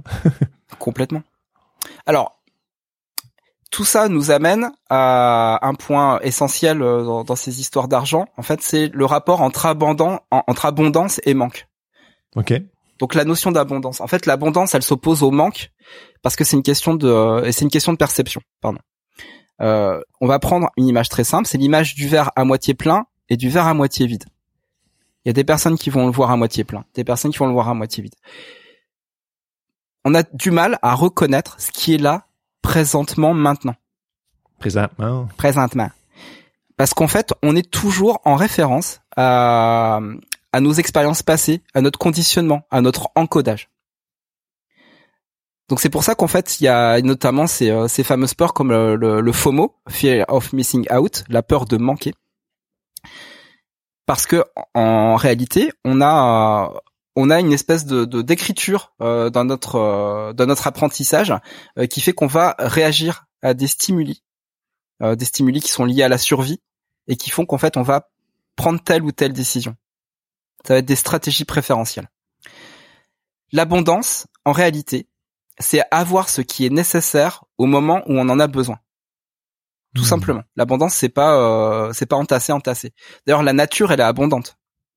Elle se contente de ce qui est là maintenant. Elle prévoit pas l'avenir. Elle entasse pas des réserves pour les jours plus sombres. Elle fait pas ça la nature. Les lionnes, elles font pas des réserves de viande d'antilope. Elles chassent quand c'est nécessaire ou quand le groupe il a faim. Tout simplement. Hmm. En fait, on peut même avoir peu de choses et être dans l'abondance. Tu vois, une abondance de joie, de valeur, une abondance de paix. Et toutes ces peurs-là, en fait, elles sont en réalité hyper humaines. Euh, elles viennent de notre cerveau archaïque reptilien. Hein, ça remonte euh, à la nuit, à la nuit des temps, quand nos ancêtres euh, se, se battaient pour, pour obtenir de la viande dans la nature. la partie du cerveau reptilien, en fait, elle est conçue pour capter des milliards de signaux de sécurité ou d'insécurité qu'on reçoit tous les jours et ça entraîne trois euh, types de mécanismes. Euh, l'inhibition, le combat et la fuite. Mhm. En fait, on a développé aussi un besoin de lien et de soutien. C'est-à-dire qu'en fait, c'est l'approbation, l'approbation des autres. Euh, si on fait quelque chose, enfin, on est on est liés les uns aux autres par par, par tous ces schémas. Et donc du coup, on, on crée des stratégies préférentielles. Euh, on n'a absolument pas conscience de cet encodage parce qu'il remonte évidemment à notre plus tendre enfance. Donc en général, en plus, on a oublié des fois pourquoi on fait quelque chose. C'est-à-dire que même si on va travailler en hypnose euh, avec un, une psychothérapeute, etc., mais des fois c'est un travail qui est très long parce qu'en fait on n'arrive pas à voir ce point clé où ça a commencé. Pourquoi pourquoi je fonctionne comme ça? Est-ce que ça vient de mes parents? Est-ce que c'est un traumatisme dans mon enfance? Est-ce que ça remonte à mes grands-parents, etc. Est-ce que c'est un schéma euh, familial qui se euh, qui se répercute? Tu la culture familiale c'est hyper important en fait dans nos euh, dans nos peurs et notre notre rapport notre rapport à l'argent. Et quand on est quand on est enfant, on est toujours défini par quelque chose. Soit t'es pas assez quelque chose, soit t'es trop quelque chose. Mm. Hâte de faire le con, soit soit un peu plus euh, travaille mieux à l'école, fais un peu plus attention, enfin etc quoi. C'est on est toujours euh, façonné, étiqueté de cette façon-là. Et c'est comme ça qu'on se qu'on se construit quand on est petit. Et évidemment, tout ça est contingent à, à, ce qui se passe dans notre famille, à l'école, etc. Et puis ça nous marque à vie. Euh... Et en fait, ce qu'on a encodé euh, qui était gagnant quand on était enfant, ben on a tendance à le reproduire inconsciemment quand on est euh, quand on est adulte. Par exemple, si tu as expérimenté efficacement la fuite quand tu étais quand étais un enfant, bah tu vas peut-être développer euh, quand tu seras adulte euh, une inclinaison pour la procrastination ou simplement le fait de pas prendre tes responsabilités parce qu'en fait ton moteur interne te dira c'est ça qu'il faut faire mon, coco si tu veux être tranquille c'est ça qu'il faut faire survie prends pas tes responsabilités, c'est c'est tu tu vas au, au devant d'un grand danger. Et donc du coup on fait comme ça. Pour ça qu'on tout ça c'est des choses qui évidemment s'étudient si on fait un travail un, travail sur soi avec un, professionnel. Allô, allô? Ici le Patate Club.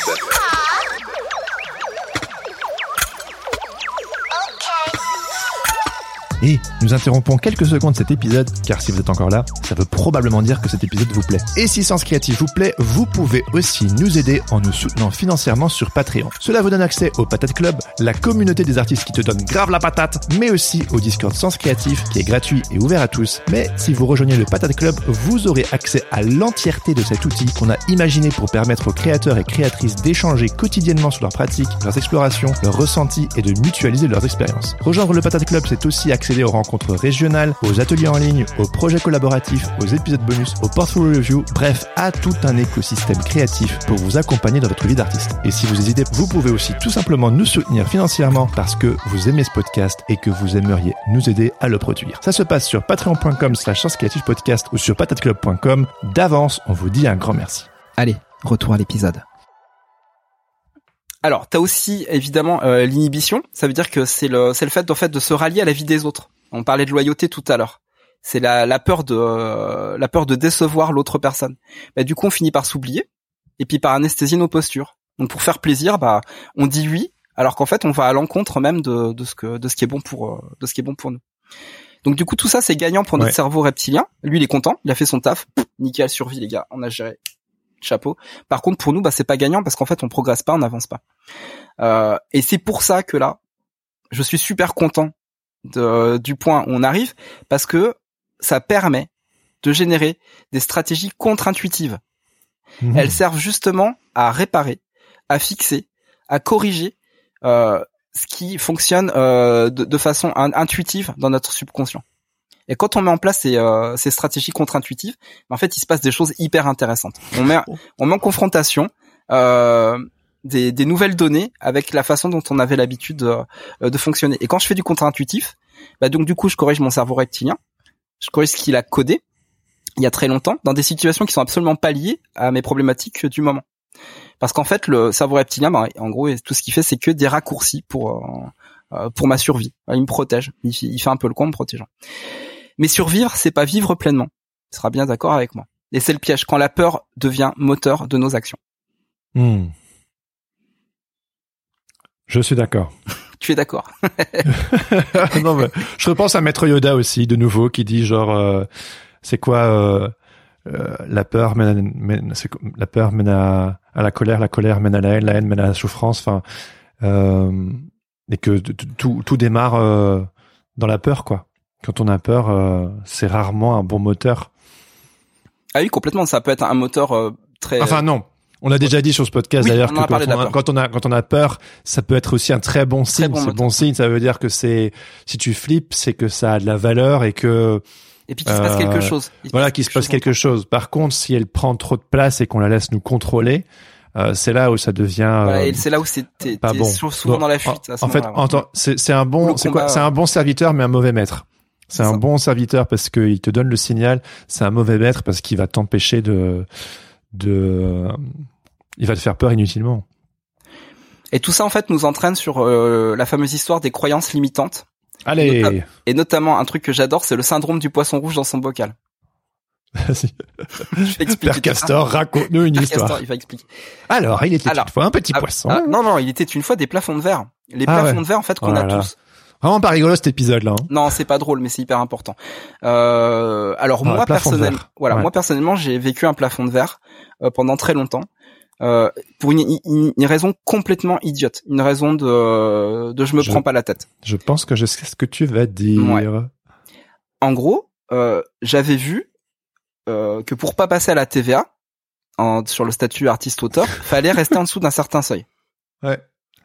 Donc je me suis amusé pendant des années, de façon complètement conne et Mais longtemps, hein. Genre Et 10 longtemps. ans peut-être.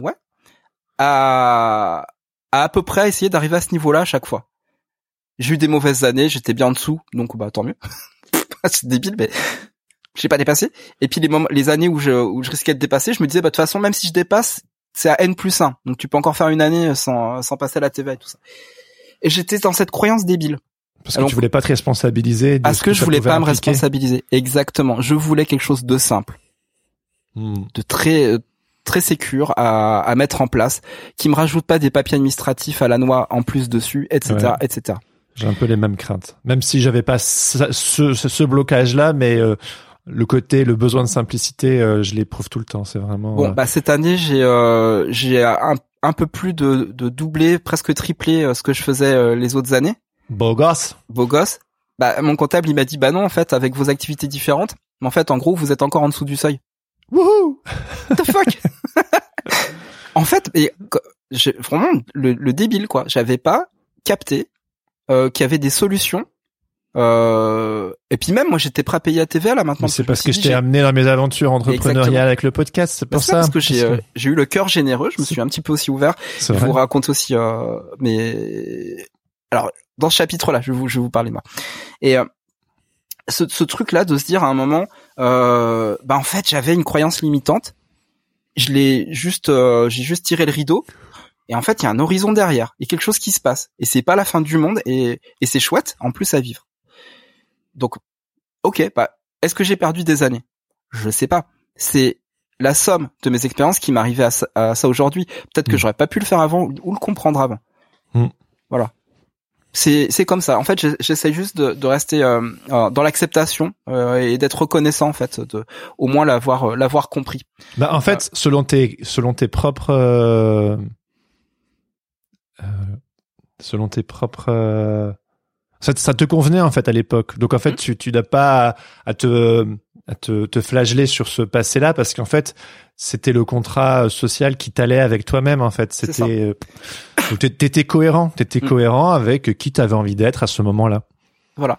Mais ma situation a changé. Voilà, je ne suis plus euh, euh, l'illustrateur que j'étais que j'étais avant. Maintenant, effectivement, en étant en étant si papa, euh, en habitant à Paris, c'est c'est c'est pas les, la ville la moins chère. Ouais, les contraintes sont différentes. Ouais, les contraintes sont différentes et, euh, et, tu vois aussi les choses autrement. Et puis je, je vieillis aussi, donc du coup, les banques euh, n'accordent plus les mêmes les mêmes taux de crédit. Je parle de vraiment de choses concrètes. Hein.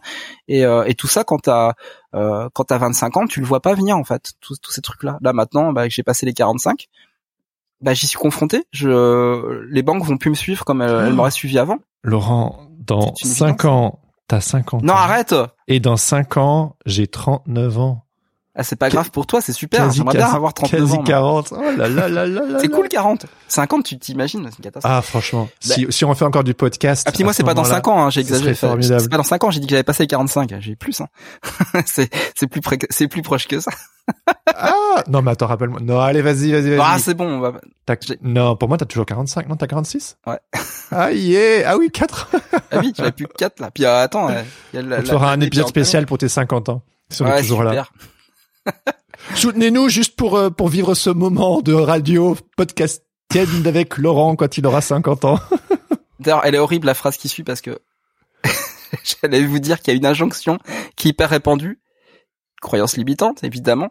Elle consiste à dire qu'il faut réussir sa vie. Hmm. Ah ouais ouais, c'est hyper. Euh, ouais, ah ouais, on l'entend tout le temps. C'est quoi réussir sa vie Est-ce que t'as réussi ta vie Ouais, c'est ça. Hmm, Est-ce que hmm, sur ton lit de mort, euh, réussir sa vie, euh, c'est compter combien d'argent tu as? Non. Ah non. Je pense pas. Je pense pas que quelqu'un qui meurt, euh, on n'est pas l'oncle Picsou quoi. On, c'est pas. Il y a pas une victoire de se dire tiens j'ai tant d'argent. Parce qu'en gros, euh, si on meurt, bah ça veut dire que tout cet argent là, bon, il part en héritage, il n'est pas dépensé. Enfin, je, je, je, il y a des milliers de situations possibles. Mais, on, on en fait plus rien. On, on part pas avec notre argent.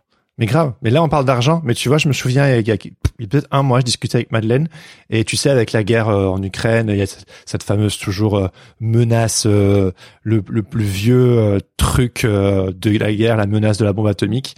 Et je lui disais, en vrai, s'il y a une bombe atomique qui me tombe sur la tronche, là, ben, je suis satisfait genre j'ai eu une vie heureuse. Enfin genre tu sais genre évidemment j'ai pas tout j'ai pas tout accompli ce que j'avais ce que j'avais ce que j'avais envie de faire. Non mais c'est vrai mais moi-même j'étais j'étais étonné tu vois genre euh, euh j'ai pas eu un parcours euh, sans heures enfin tu sans heures enfin tu vois genre, mais mais mais je suis genre en vrai euh, la, je je je regrette rien en fait. Euh, justement comme que je te disais tout à l'heure j'ai vécu toutes les étapes de ma vie en cohérence avec qui j'étais dans les divers moments de ma vie.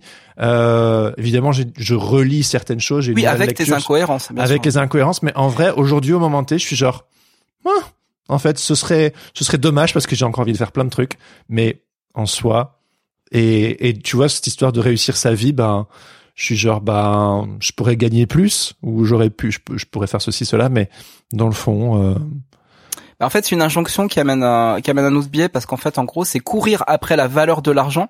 En fait, au lieu d'incarner soi-même euh, cette cette valeur-là. Mmh. Et c'est ça, le, le, le, piège, il est là. D'ailleurs, la valeur, c'est un terme assez fourre-tout. Euh, mais bon, en gros, dans le cadre qui nous intéresse, elle désigne ce qui est objectivement digne et estimable, ainsi que la portée de cette chose. Ce qu'on peut dire de, de la valeur. Il y a plein plein de définitions euh, sur sur le mot valeur, évidemment, dans, dans plein de contextes différents. Donc je disais c'est un piège parce qu'en fait on va chercher euh, à l'extérieur euh, l'approbation au lieu de développer son propre besoin réel. Hmm. Et c'est certainement ah pas l'argent. C'est intéressant, ouais. Du coup, on arrive à des, plafonds, des plafonds de verre, donc comme le syndrome du poisson rouge euh, dont je vous ai parlé tout à l'heure, qui m'est qui m'est arrivé, du poisson rouge dans son bocal, c'est-à-dire qu'en fait, on se contente d'être dans son dans son petit bocal et on à aucun moment on se dit, bah, en fait, je pourrais être dans un aquarium plus grand. Eh, je pourrais être dans une rivière. Eh, je pourrais être dans l'océan. Hmm. Parce que le poisson rouge, bah, en fait, il, il reste petit dans son dans son bocal. Mais si on le change d'environnement, il va commencer à grossir. Si vous le mettez dans un étang, le poisson rouge, ça va ça va devenir une carpe koi. J'en sais rien. Je dis peut-être une bêtise. Je, je, je suis pas biologiste. Mais vous voyez le, vous, vous vous voyez l'idée. Il va grossir. C'est obligé. C'est normal. Euh, en fait, on se met soi-même les limitations sur ce qu'on s'autorise à gagner. Ouais, ouais, ouais. Qu'est-ce que j'ai le droit de gagner? Là encore, hein, ça revient aussi à notre éducation, à nos expériences. Bah, en gros, en fait, on se met soi-même des limitations sur ce qu'on s'autorise à gagner, tout simplement. Mais ça concerne pas seulement l'argent. Ça peut être lié aussi à la peur de réussir. Quel succès je m'autorise? Hmm. Si un petit succès reste acceptable, est-ce que je peux assumer un plus gros succès? Euh, La comparaison aussi, c'est un piège, parce qu'on s'évalue sans cesse, on l'a dit, par rapport au succès et aux échecs des autres. Ça en dit long aussi sur notre capacité à recevoir ou notre limitation à recevoir. Parce que des fois, tout simplement, on n'est pas en capacité de euh, d'accueillir, de, euh, de, de de recevoir la gratitude. Tu vois, c'est aussi un truc ça. Euh, Il y a le syndrome de l'imposteur qui nous rend illégitime. Euh, quelle est ma place? Est-ce que j'ai le droit de prendre cette place-là? Est-ce que c'est pas la place d'un autre que je suis en train de prendre Qu'est-ce que je fous là? Et est-ce que je mérite d'être là? Voilà, tout ça, c'est évidemment là. On a déjà parlé plein de fois.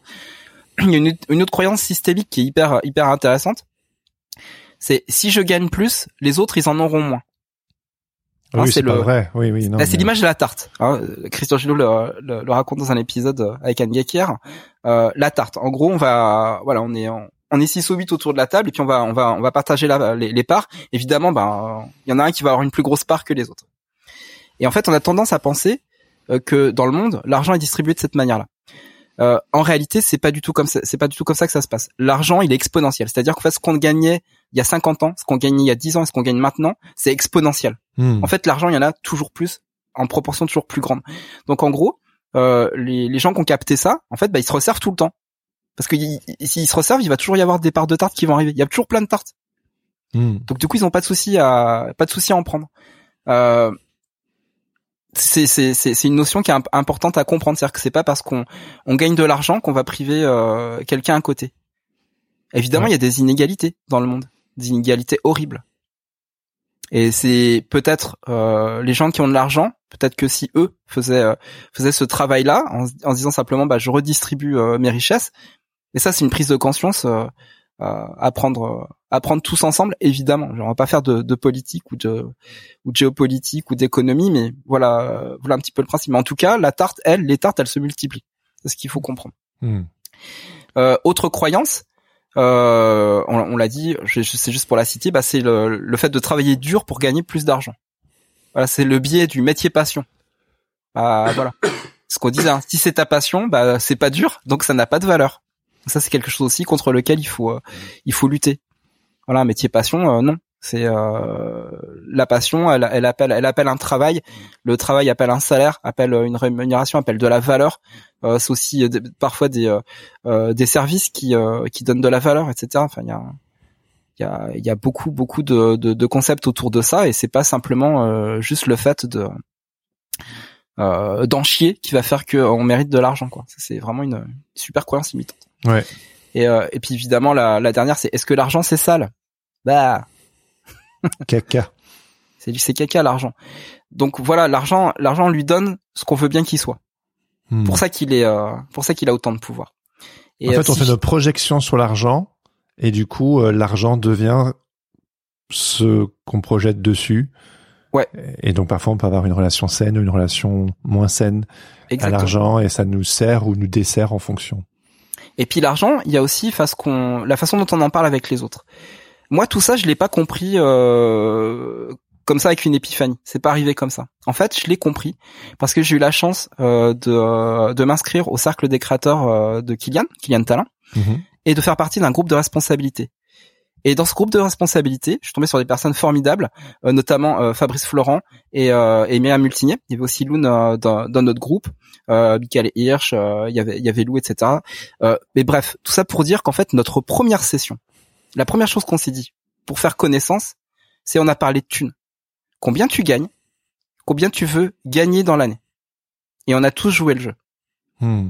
Et quand ça a été mon tour de répondre à cette question-là, j'ai dit ce que je gagnais et j'ai dit mais j'ai aucune idée de ce que je pourrais gagner dans l'année. J'en sais ri- strict rien. Et là, évidemment, ils m'ont questionné. Voilà, ils m'ont dit, bah comment tu travailles, comment euh, comment tu comment tu te projettes en fait, etc. Et euh, et ils m'ont tous dit, mais en fait, euh, t'as pas de limite. T'as pas de limite. En fait, tu t'es imposé ce, ce, ce syndrome en fait du bocal, du poisson rouge, mais en réalité, t'as aucune limite. Tu peux euh, tu peux largement faire plus que ce que tu fais. Et j'avais eu beau dire et croire que j'avais aucun problème à parler d'argent, ce qui est vrai, j'ai pas de problème à parler d'argent. Mais j'ai en fait j'ai un problème à en gagner. Hmm. Et ça, ça m'a retourné le cerveau. Hmm. Et c'est là où j'ai commencé à me dire, en fait, en réalité, euh, je dois changer de stratégie. Je dois changer euh, euh, mon ouverture d'esprit. Je dois peut-être accueillir des choses que j'osais pas accueillir jusque-là. Et justement, me donner l'autorisation du succès que je me donnais pas. Je pense que j'ai foiré un paquet de boulot. En tout cas, que j'ai pas, euh, peut-être j'ai pas mis en, en action euh, certains certains projets euh, personnels parce que j'avais peut-être cette euh, euh, cette peur de la responsabilité de réussir. Parce qu'en réalité, quand on on n'entreprend pas, bah on est aussi dans un confort. Et moi, j'avais ce confort-là de la commande, c'est-à-dire de l'argent qui arrivait via mon euh, mon agent. Hein, c'est il, euh, il reçoit des euh, des demandes de clients, il gère euh, il gère tout ce qui est financier. Et moi, à la fin, bah, j'ai juste à travailler et à recevoir l'argent, ce qui est très très confortable. Hmm. Et là, il fallait que je sorte de ce schéma-là. Et que je m'exprime. Et que je me dise, mais qu'est-ce que j'ai envie de faire dans la vie? Et là, j'avais entamé déjà euh, mon, mon parcours vers la musique. Je m'étais toujours euh, interdit euh, d'être autre chose qu'un illustrateur. Quand j'ai compris je pouvais être aussi, en tout cas, un sound designer, parce que musicien, je le suis pas, et puis euh, compositeur, je pense que je dois encore vraiment le devenir. Mais en tout cas, travailler le son, jouer avec les, jouer avec la musique, tout ça, c'est quelque chose que je peux faire au niveau professionnel. Mhm. J'avais, je ne, je ne voyais pas ça en fait, tout simplement. Ça me prendra peut-être des années, mais je me le suis autorisé. Du coup, j'ai fait, euh, j'ai fait un bond de progression euh, sur mon craft, euh, sur mes contacts, euh, sur les gens euh, avec qui je peux en parler. Euh, dont je touchais, à- je touchais à peine euh, il y a, il y a un an et demi. Et là maintenant, c'est Et t'as C'est investi dans du matériel aussi. Et j'ai investi beaucoup dans du matériel. Voilà, je me suis aussi autorisé. Avant, je me dis bah je suis pas je suis pas pro. Pourquoi je pourquoi je m'achèterais du matériel de musique? C'est complètement idiot. Hmm. Si c'est juste mon hobby, ça sert à rien. Donc voilà, je suis un petit peu jusqu'au boutiste. Donc bah du coup, si j'ai un hobby, j'en fais quelque chose de euh, d'intéressant et puis où j'ai au moins une approche professionnelle. Quand je joue aux jeux vidéo, j'ai une approche professionnelle. Je peux pas juste jouer aux jeux vidéo, donc du coup j'ai une équipe e-sport, on fait des tournois, il y a un budget, voilà, c'est comme ça. Mais tout ça c'est un super apprentissage parce que quelque part, bah, je me dis bah en fait je peux m'autoriser et, du coup je peux euh, je peux aller plus loin, je peux faire, euh, je peux avoir des rêves plus grands euh, que ce que le bocal m'empêchait d'avoir. Tout simplement. Donc je remercie énormément mon, groupe de responsabilité, même si il n'existe plus vraiment maintenant. Et ben ça a été un moment qu'on a partagé pendant pendant plusieurs mois, qui a été très formateur pour chacun d'entre nous. Oui, Et, et, puis, euh, bah, ça a aussi été un move de t'inscrire sur le cercle des Et ça a été un move de m'inscrire. Merci était à de- Kylian de m'avoir bah, reçu. Oui, mais il y avait Voilà. un petit. avait Merci un Jérémy de m'avoir invité. Oui, bah oui. tu t'es connecté, mais c'est c'est Oui, tout c'est moi qui t'ai introduit. En fait, on peut on peut tous être introduits à certaines idées, à certains cercles, à certaines euh, Mm. opportunités, et puis après il y a être introduit, et puis après il y a se dire euh, ok j'investis, et donc il y avait il y avait notamment le coût de l'inscription euh, à l'année pour accéder euh, à certaines ressources ou à certaines personnes qui t'ont amené à euh, Reconsidérer, voilà à ma valeur. évoluer. Mm, Exactement, c'est ça. Vraiment reconsidérer ma valeur. J'avais eu une, une première piqûre de vaccin euh, il y a il y a quelques années, il y a pas si longtemps que ça, une paire d'années, euh, en étant invité aussi à aller à un groupe BNI. Donc c'est des groupes en fait de- d'entrepreneurs, hein, c'est du euh, c'est du bon niveau. Euh, je crois que y a c'est des tarifs d'entrée de 3000 euros à l'année, donc évidemment bah je j'avais pas les moyens à l'époque, hein, tu vois. Pour le coup, j'avais pas les moyens, donc je me suis pas donné. Et euh, mais j'ai pu participer à plusieurs réunions et franchement c'était ça me faisait un bien fou moi en tant qu'indépendant un petit peu solitaire dans mon coin ouais, euh, de- ça, ouais. de discuter avec des entrepreneurs. Je me disais en fait ouais je, je suis pas cet enfant derrière son ordinateur qui fait des dessins. Je, je suis un adulte et euh, j'ai autant de valeur que, que le gars qui a monté sa boîte ou le comptable qui est à côté de moi le banquier etc et, euh, et ils m'ont accueilli euh, en égal quoi. Et ils ont été impressionnés par ce que je faisais.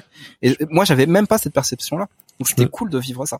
Je me souviens en 2016, euh, on se connaissait déjà. Bah oui, enfin tout le monde Ouais. le sait qu'on se connaissait déjà. Mais tu te souviens quand je me suis euh, inscrit, euh, il y a il y a pas un épisode qui passe sans que je le mentionne, mais euh, je me suis inscrit au, au MFBA class de Mhm. Andy G Pizza. C'était une formation d'un trimestre, je crois. Ouais. Et euh, donc je rappelle 2016, j'ai commencé en 2013, donc ça faisait que trois ans que je travaillais là-dedans, donc euh, je gagnais beaucoup moins. Euh, et, et je me souviens que ça, que ça, que ça m'avait coûté, je crois, au total 2000 dollars, je crois. Ouais, c'est pas mal. Euh, ben, sachant que les ricains, souvent, euh, tout, tout est double. Je veux dire, l'équivalent de cette formation, peut-être ici, elle coûterait 1000, mais là-bas, là-bas, c'était 2000. Et donc, du coup, moi, j'étais là avec mon, mes revenus euh, français. Mm. Euh, mais je me suis dit, c'est ça, je, je, je veux faire ça parce que j'avais... euh, En fait, ce qui était marrant, c'est que j'avais postulé. Il prenait 10 personnes, mais vu que son podcast était déjà populaire à l'époque, il a peut-être eu des dizaines, euh, des dizaines et des dizaines de, de personnes qui ont postulé. Donc déjà, euh, j'ai fait un pas de foi de me dire allez, vas-y, j'y crois, je veux le faire. Et après derrière, j'ai mis j'ai mis l'argent, mais c'est parce que j'avais vraiment à cœur que ça marche. Je voulais investir en moi et ça, ça représentait une somme quand même pour moi à l'époque. Euh, mais j'étais aussi en, en je, je, je, connectais vraiment philosophiquement et professionnellement à ce qui était euh, enseigné. Je pense que quand on a ce feeling, c'est important de, de le suivre. Et euh, c'est pas obligé que ce soit une formation ou une personne, mais en tout cas le feeling de quelque chose, de de d'investir quelque d'investir dedans parce que ça, de se donner les moyens pour pouvoir investir, euh, pour se faire avancer en fait sur son chemin. euh, je trouve que c'est c'est important, même s'il y a pas peut-être une prise de risque. Et je crois que même que justement la prise de risque, tu sais, genre j'ai peut-être pas beaucoup d'argent, mais je crois en ce truc, je vais investir. En fait, ça fait encore plus qu'on se botte le cul parce que Ouais. on se dit ça m'a- ça m'a coûté quelque chose. Ça m'a, c'est pas, tu sais, C'est limite les- moins risqué que, que de pas bouger. Bah en fait le truc c'est que là on en revient à la valeur en fait euh, euh, un e-book une formation euh, un podcast gratuit enfin j'en sais rien en fait ça a moins de valeur que si en fait on paye si tu payes quelque chose si tu achètes un livre si tu achètes une formation tu vas probablement plus le lire ou le suivre que si on t'a filé un lien euh, vers le contenu gratos en fait. Et euh, et donc du coup voilà Ah c'est ouais, comme la, le la psy. dictature Le- du gratuit. non, non, mais tu vois, c'est comme le psy. Un psy qui te, qui te coûte 10 euros la séance ou un psy qui te coûte 100 euros la séance, tu vas pas investir la même énergie pour euh, pour avancer. Tu, tu payes le psy pour avancer en thérapie. Ben voilà, 10 Non, euros une heure, euh, 100 euros une heure, euh, c'est pas le même rapport. Sachant qu'on sait qu'il y a des psys qui coûtent 500 euros l'heure. Enfin voilà, C'est évident, bah, de la même manière, moi, je suis, différemment, je- voilà, j'ai, euh, j'ai, j'ai fait une, une séance de, euh, de, de mentoring avec, euh, avec Myriam Multinier, Mhm. euh, et c'est pareil, enfin, c'était un budget que j'avais, podcast. j'avais jamais, euh, envisagé de, de, de, de dépenser autant en une matinée. Mais, Ouais. euh, mais je ne regrette absolument pas parce que, euh, déjà, un, bah, alors, c'est quelque chose de dire qu'on a rentabilisé nos, euh, les formations qu'on a, qu'on a suivies.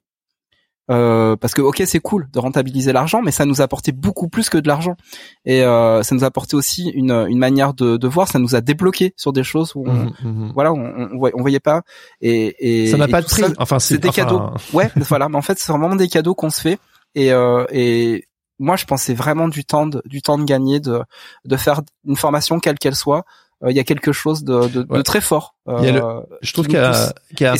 c'est une belle c'est une belle manière de dépenser de l'argent Oui.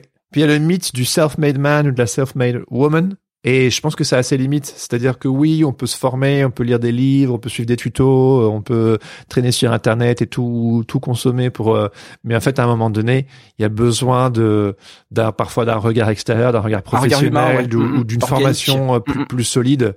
Et oui, ça demande de l'investissement et parfois on a peur parce qu'on vit quand même, on vit dans une époque dit, où en fait, euh, le gratuit est partout. Mais, Mais c'est la euh, dictature du gratuit, c'est mm. vraiment ça. Et nous, on est vraiment dans cette euh, dans cette problématique-là en tant que podcasteur, c'est-à-dire qu'en fait, on, on livre un produit qui est gratuit, Oui. et donc bah faut bien que faut bien faut bien trouver un financement quelque part pour le faire vivre. Ah, dans Il y a les, beaucoup de podcasteurs qui font leur podcast euh, sur leur denier personnel, euh, mais malheureusement, ils peuvent pas aller très loin euh, parce que euh, il faut que ce soit un projet qui soit qui soit fini en, en Oui. quelques épisodes, enchaîner les, les saisons.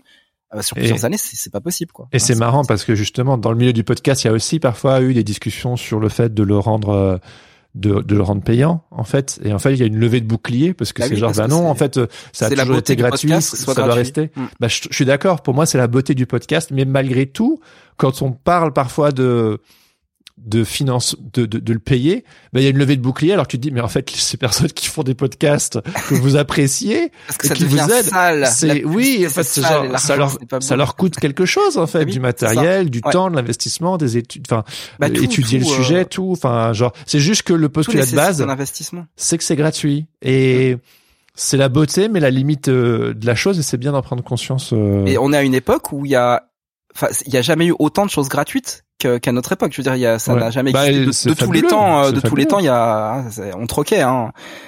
C'est si tu voulais remercier quelqu'un, tu l'as, tu c'est comme la petite maison après, tu lui amenais une, une, une tarte, une tarte aux framboises, tu vois, pour le remercier, ou tu lui offrais des œufs. Mais, mais la vraie gratuité, euh, bah, c'est que à notre époque qu'on la qu'on la consomme, on consomme de la gratuité ouais tout le vrai. temps. Évidemment, il y a plein de biais derrière parce que des fois- des fois la gratuité elle est elle est astucieusement euh, amenée pour vous faire euh, oui si c'est gratuit c'est toi le produit voilà, si c'est gratuit, c'est toi le produit coco.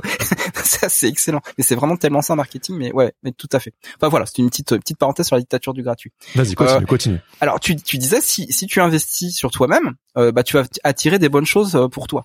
Hein, espèce de logique de tout est a connecté. priori ouais Est-ce qu'on n'est pas en train de parler de la loi d'attraction là? Ouais ouais là c'est un petit justement je suis un petit peu tatillon là-dessus je Alors prendre les super, choses avec des parce pincettes j'ai- trop euh, envie d'aller sur ce sujet-là, parce que heureusement pour nous, Christian Junot euh, en, en a parlé. Donc du coup c'est bien. Je je me dédouane un peu sur lui. Je suis très content de, de ce qu'il a livré. Donc je vais essayer de vous de vous livrer un petit peu ce- sa pensée sur la loi d'attraction. Alors peut-être que vous connaissez, peut-être que vous connaissez pas. Ne vous inquiétez pas, je vais vous expliquer. Mais en gros, c'est difficile euh, de parler d'argent sans à, à un moment, c'est un petit peu un point Godwin, arriver à parler de la loi d'attra- d'attraction, parce que c'est vraiment un truc je- je- j'emploie bien le mot truc qui est utilisé énormément euh, euh, depuis euh, depuis plusieurs années. Euh, alors c'est un courant de pensée euh, New Age qui peut paraître Ouais. hyper sexy sur le principe, et mais qui a surtout été popularisé par le best-seller qui s'appelle Le Secret de Rhonda ouais, c'est vrai c'est vrai. Donc ça c'est voilà, c'est quand quand elle a sorti ce bouquin-là, ça a été vraiment une révolution parce qu'elle l'a pas elle l'a pas fait toute seule puisqu'elle s'est entourée de, de de pas mal de, de people célèbres, de gens, gens très connus, puis même très sérieux. Euh, et en gros, en fait, ça voudrait dire que quelque part il y a y a un secret qui existe, universel, euh, pour attirer les bonnes choses à soi. En gros, Ouais. c'est la, la loi de la, la loi d'attraction. Le souci évidemment, c'est quand quelque chose devient aussi populaire, bah il attire aussi les charlatans. Hmm. Et puis on a tendance à faire croire qu'il y a une recette ou des trucs, hein, donc souvenez les trucs, pour prendre les raccourcis vers le succès ou la richesse. Parce qu'en gros c'est ça. hein. Le- Oui, c'est un dès que le truc est, ascenseur. ouais, c'est l'ascenseur. Dès que le truc est dévoyé, c'est pour du succès ou pour gagner du fric. Voilà, c'est hyper résumé comme ça. Euh, bah le problème, c'est que euh, l'inconscient, ton inconscient, ton subconscient, il prend toujours le, le dessus sur ton conscient. En gros, si tu penses que l'argent c'est de la merde, à quoi elle va te servir la loi de l'attraction? Comment tu peux es- espérer gagner sainement de la- l'argent si toi au fond de toi t'as pas fait ce travail-là et que tu te dis l'argent c'est dégueulasse? Déjà ça c'est un problème. Et, je pense que la majorité des gens pensent que l'argent est dégueulasse, même les, même les gens qui font beaucoup d'argent doivent avoir un problème avec l'argent, c'est sûr. Et exemple tout con, tu vois le truc le truc débile qu'on me dit, euh, tu vas te faire un faux chèque de 1 million d'euros ah oui et tu vas le coller sur ton bureau dessus et c'est très ça à tu le verras l'américaine ça ouais le truc à l'américaine. Tu le verras tous les jours. Un peu, tu sais, le, le, le sous-fétiche de l'oncle Picsou, quoi. Et euh, comme, comme si, en fait, ce truc-là allait t'amener, en le voyant tous les matins, il allait t'amener vers ça. Mais en réalité, si tu regardes ce chèque-là, et que tu te dis, au fond de toi, t'y arriveras jamais, en fait, ça annule l'attraction. C'est-à-dire que ça ne va pas fonctionner, puisque l'attraction, c'est c'est une sorte de foi, en fait. C'est le fait d'y croire. C'est le fait d'envoyer de l'énergie. Et c'est pour ça que euh, c'est pour ça que tout ça est euh, tout ça est pipé en réalité. Donc sur le principe, en fait, ça peut pas fonctionner parce que c'est- une recette toute faite, ça ne marche pas. Le, vrai principe de l'attraction, parce qu'on va y venir, parce qu'il y a un vrai principe d'attraction, c'est que nous sommes tous des êtres vi- vibratoires. En gros, c'est le, le principe de physique quantique. Et qu'en gros, on attire ou on repousse les vibrations qui sont autour de nous, ce qui fait qu'on on génère une espèce d'énergie entre tous les êtres humains. Mais euh, projetez-vous sur les fourmis ou les abeilles, elles fonctionnent comme ça. En gros, c'est un petit peu voilà ce- ces échanges collectifs qu'on peut avoir et qui font que bah ça va bien, ça va pas bien, etc. Euh, évidemment, ça s'arrête pas à l'argent. C'est pas ça le principe.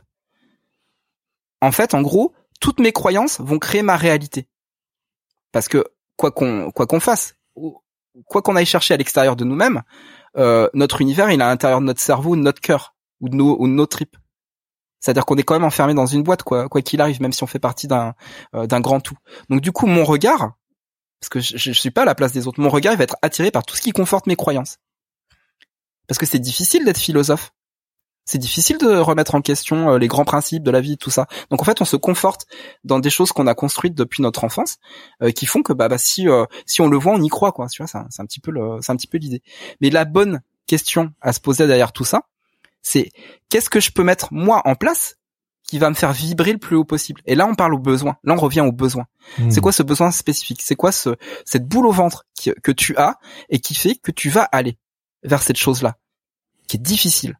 Mais une fois que tu as trouvé, que tu trouvé la clé, que tu l'as ouvert, c'est là où la loi d'attraction, elle a une potentiellement une capacité à se mettre en branle et à, attirer les choses pour que tu ailles vers euh, euh, vers cette chose là qui te qui est importante pour toi. Il y a donc tous ces freins là qu'on se met soi-même, les croyances limitantes en fait qui nous tirent vers le bas. Euh, par exemple, si je suis joyeux, si je suis joyeux, en fait, la joie elle a plus de chances de rayonner autour de moi. Par contre, si je fais la gueule, bah, je vais pas être réceptif aux bonnes choses. Puis les gens vont le voir que je fais la gueule.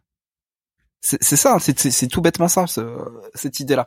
Mais après, quand on la, euh, quand on la conscientise, quand on fait un travail en profondeur et pas en surface, euh, et qui a rien à voir avec le fait de simplement gagner de l'argent, en fait, c'est l'environnement qu'on se crée autour de nous pour euh, réussir, le bon environnement qu'on se crée, euh, qui en fera une conséquence.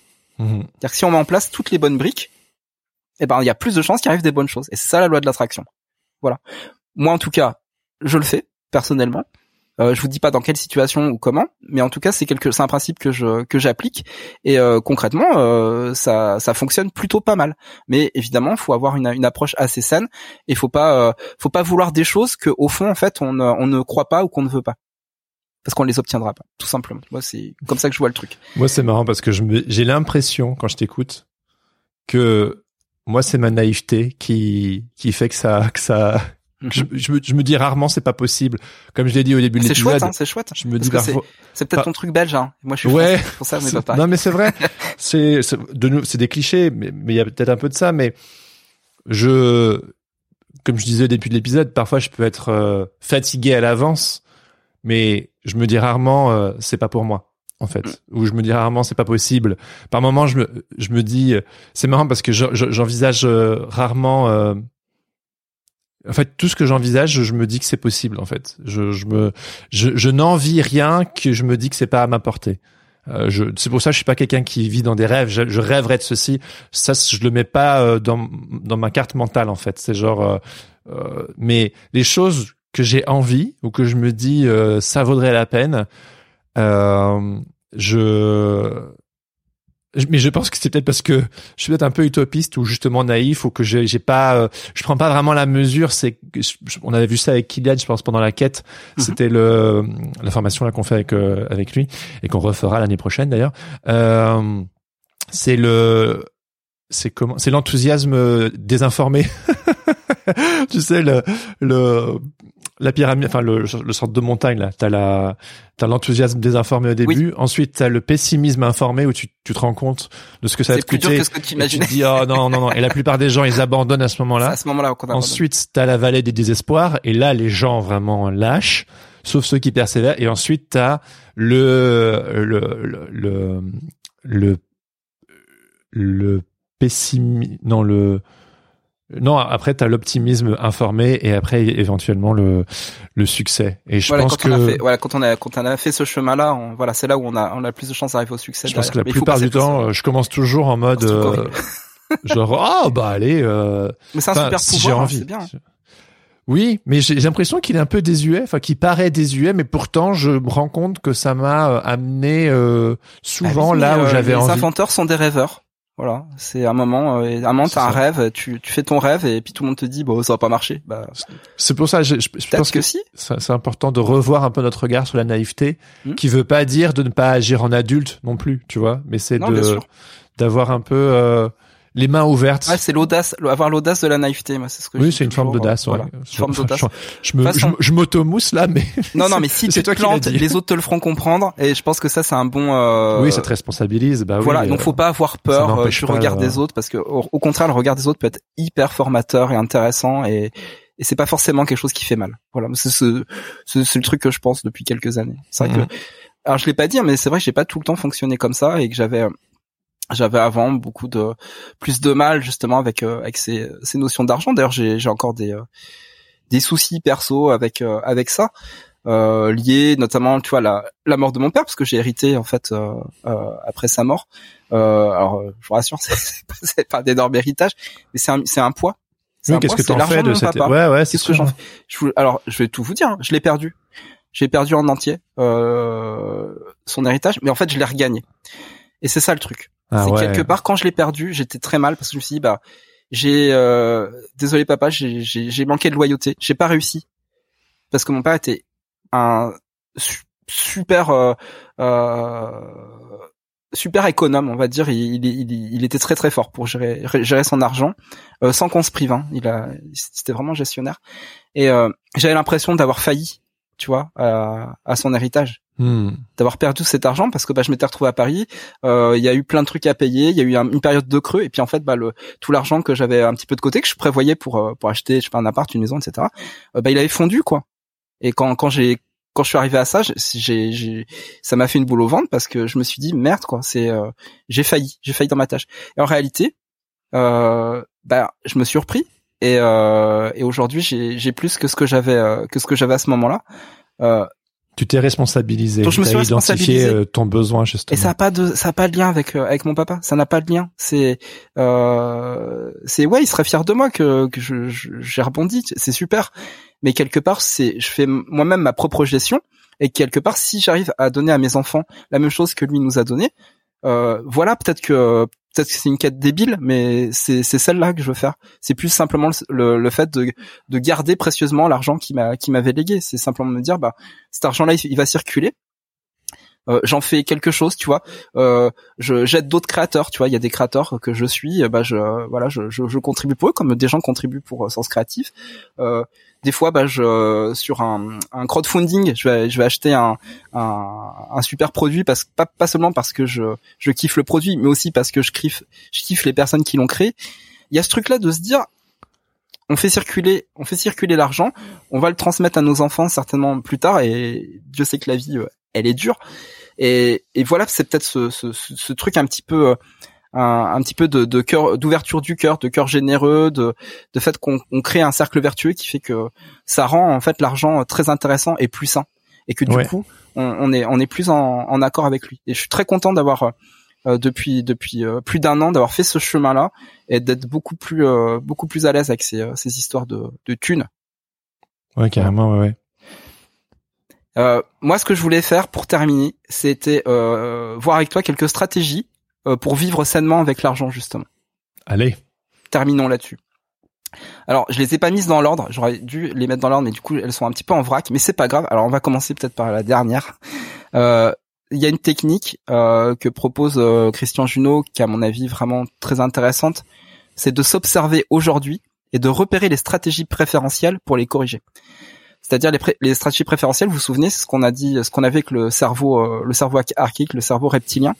Euh, qui fait qu'en fait on, on, on va dans des stratégies où on est en inhibition, euh, où on est euh, dans le combat, ou alors on, on, prend on prend la fuite.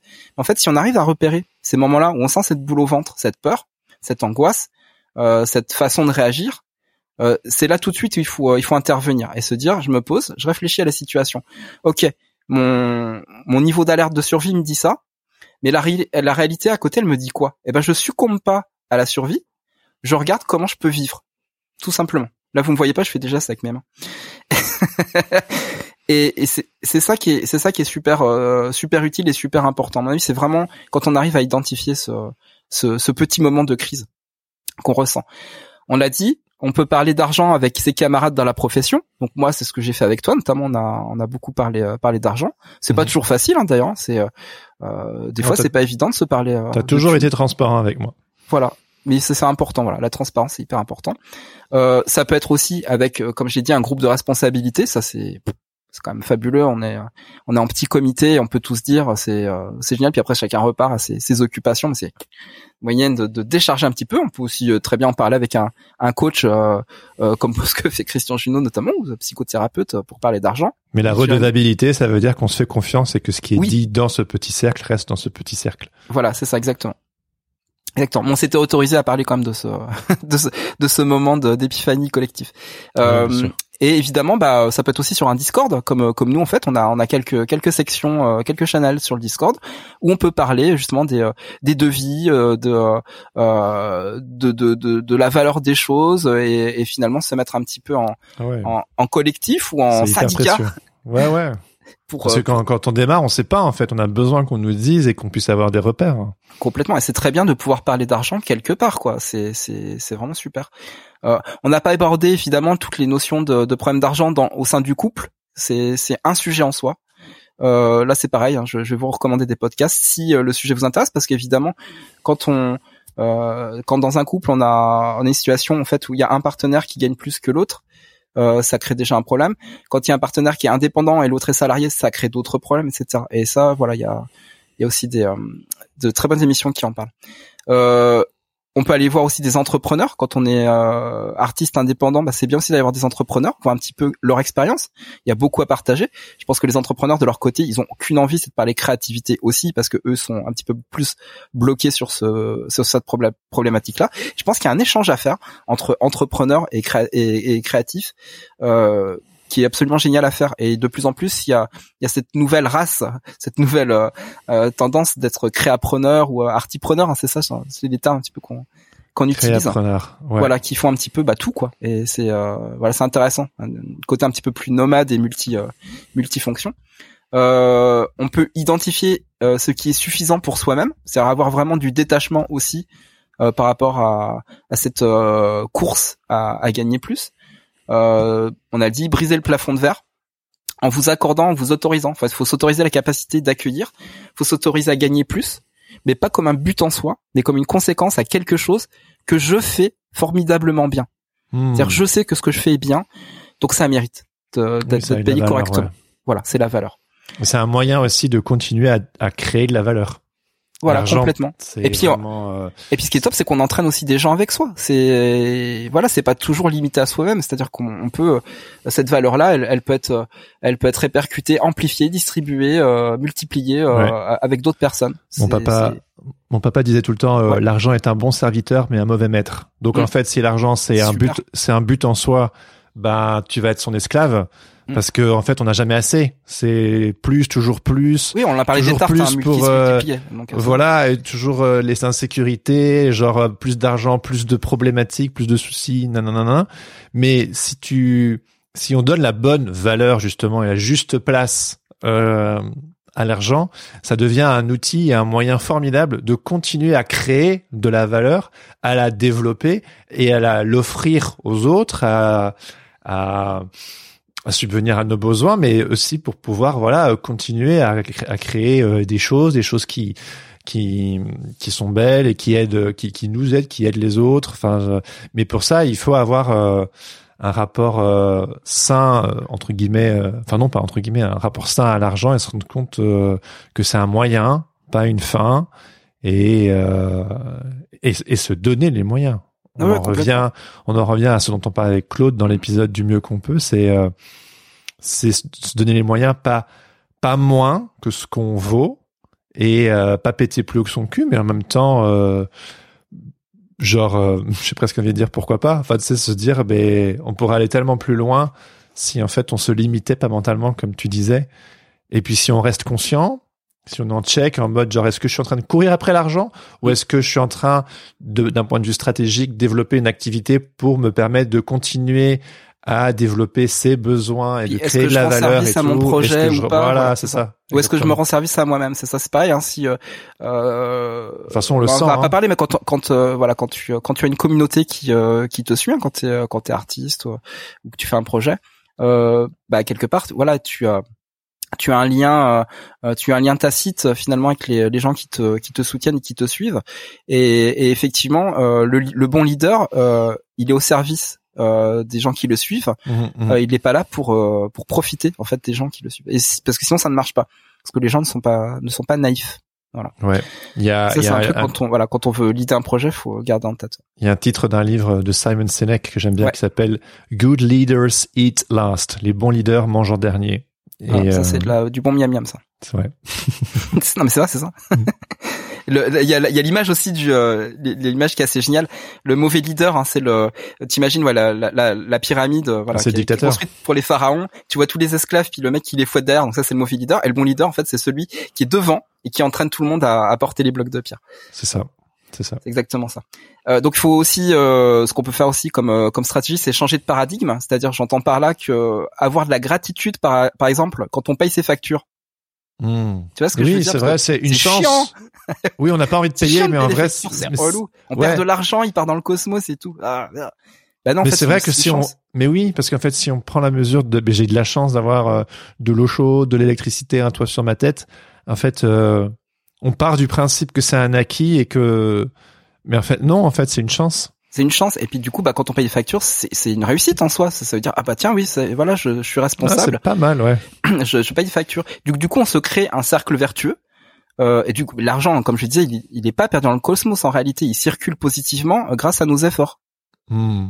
C'est les. Moi, j'ai une expérience comme ça avec l'URSSAF. L'URSSAF, euh, voilà, du jour au, au lendemain. C'est devenu Euh, tes potes. euh, ouais, ça- au début, non. ils, ils, ils, ils me disent, bah, on, vous nous devez 8000 euros euh, dans un mois. Ah, le flip international.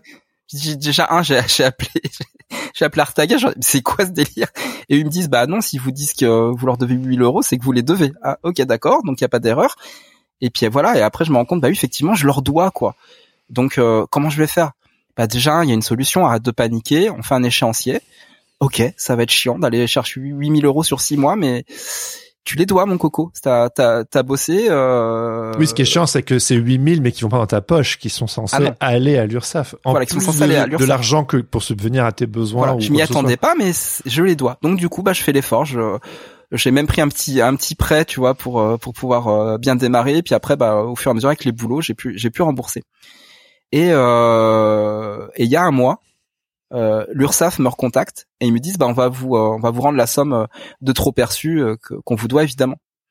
Donc moi je me dis bah oui euh, oui c'est vrai que j'ai payé beaucoup, ils vont peut-être me rendre 1000 balles et puis euh, et puis voilà on n'en parlera plus quoi. En fait ils- sur les 8000 ils m'ont rendu 5500.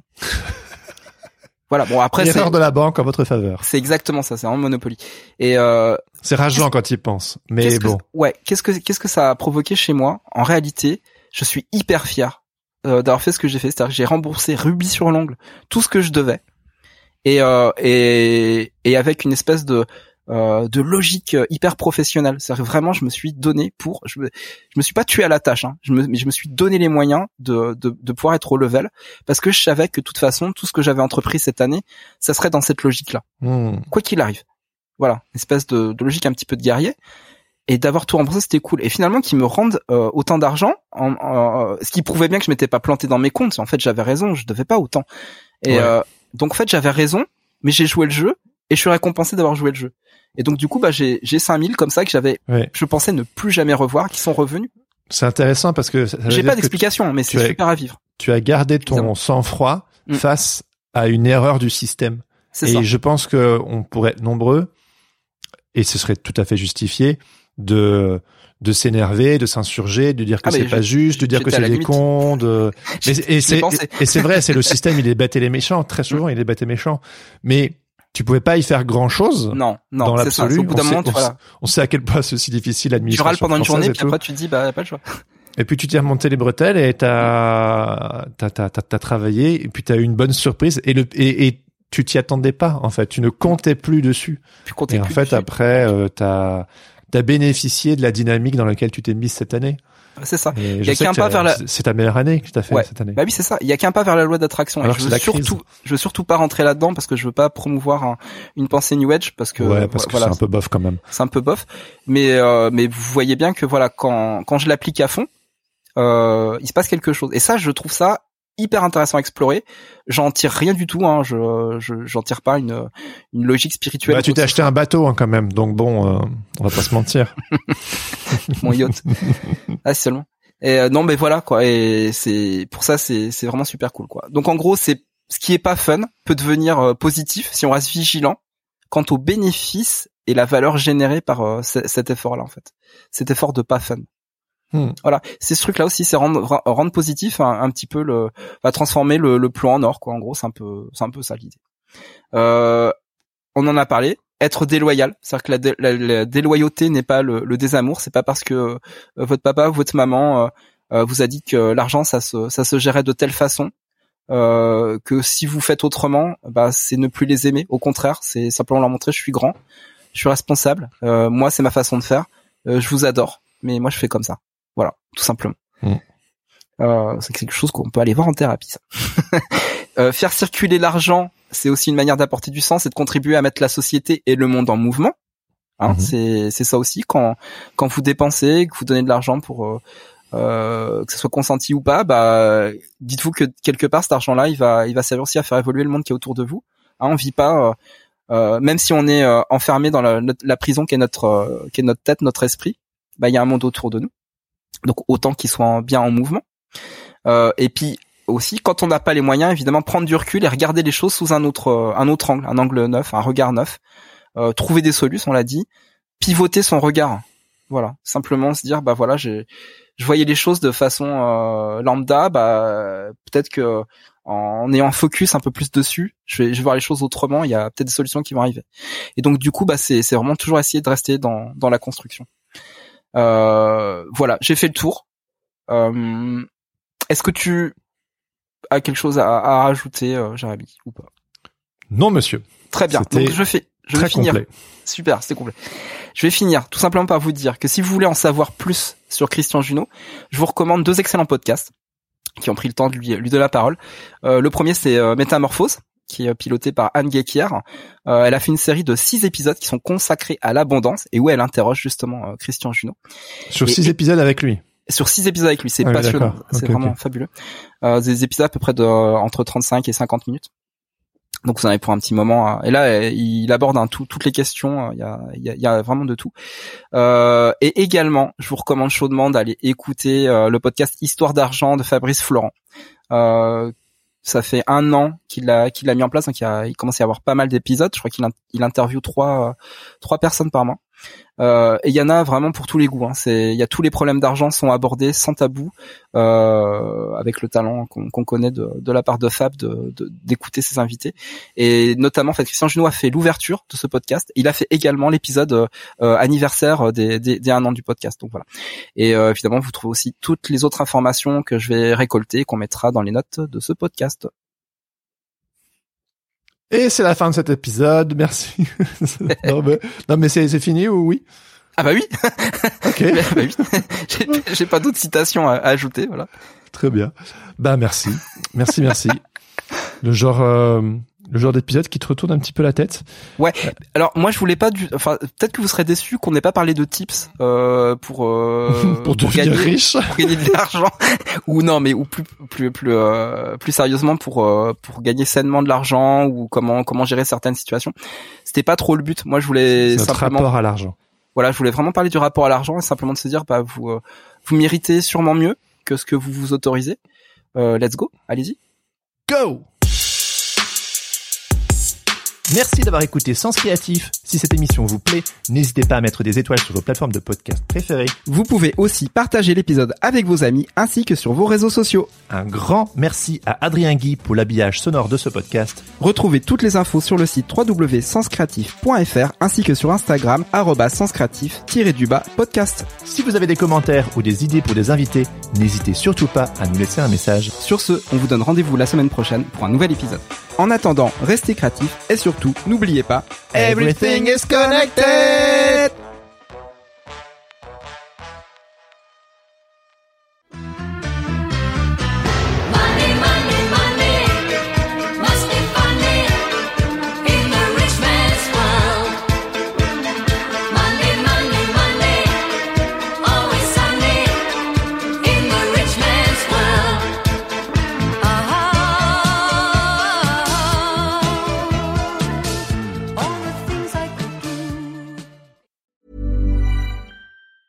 Hey, it's Danny Pellegrino from Everything Iconic. Ready to upgrade your style game without blowing your budget? Check out Quince. They've got all the good stuff, shirts and polos, activewear and fine leather goods, all at 50 to 80% less than other high-end brands. And the best part? They're all about safe, ethical and responsible manufacturing. Get that luxury vibe without the luxury price tag. Hit up quince.com slash upgrade for free shipping and 365 day returns on your next order. That's quince.com slash upgrade.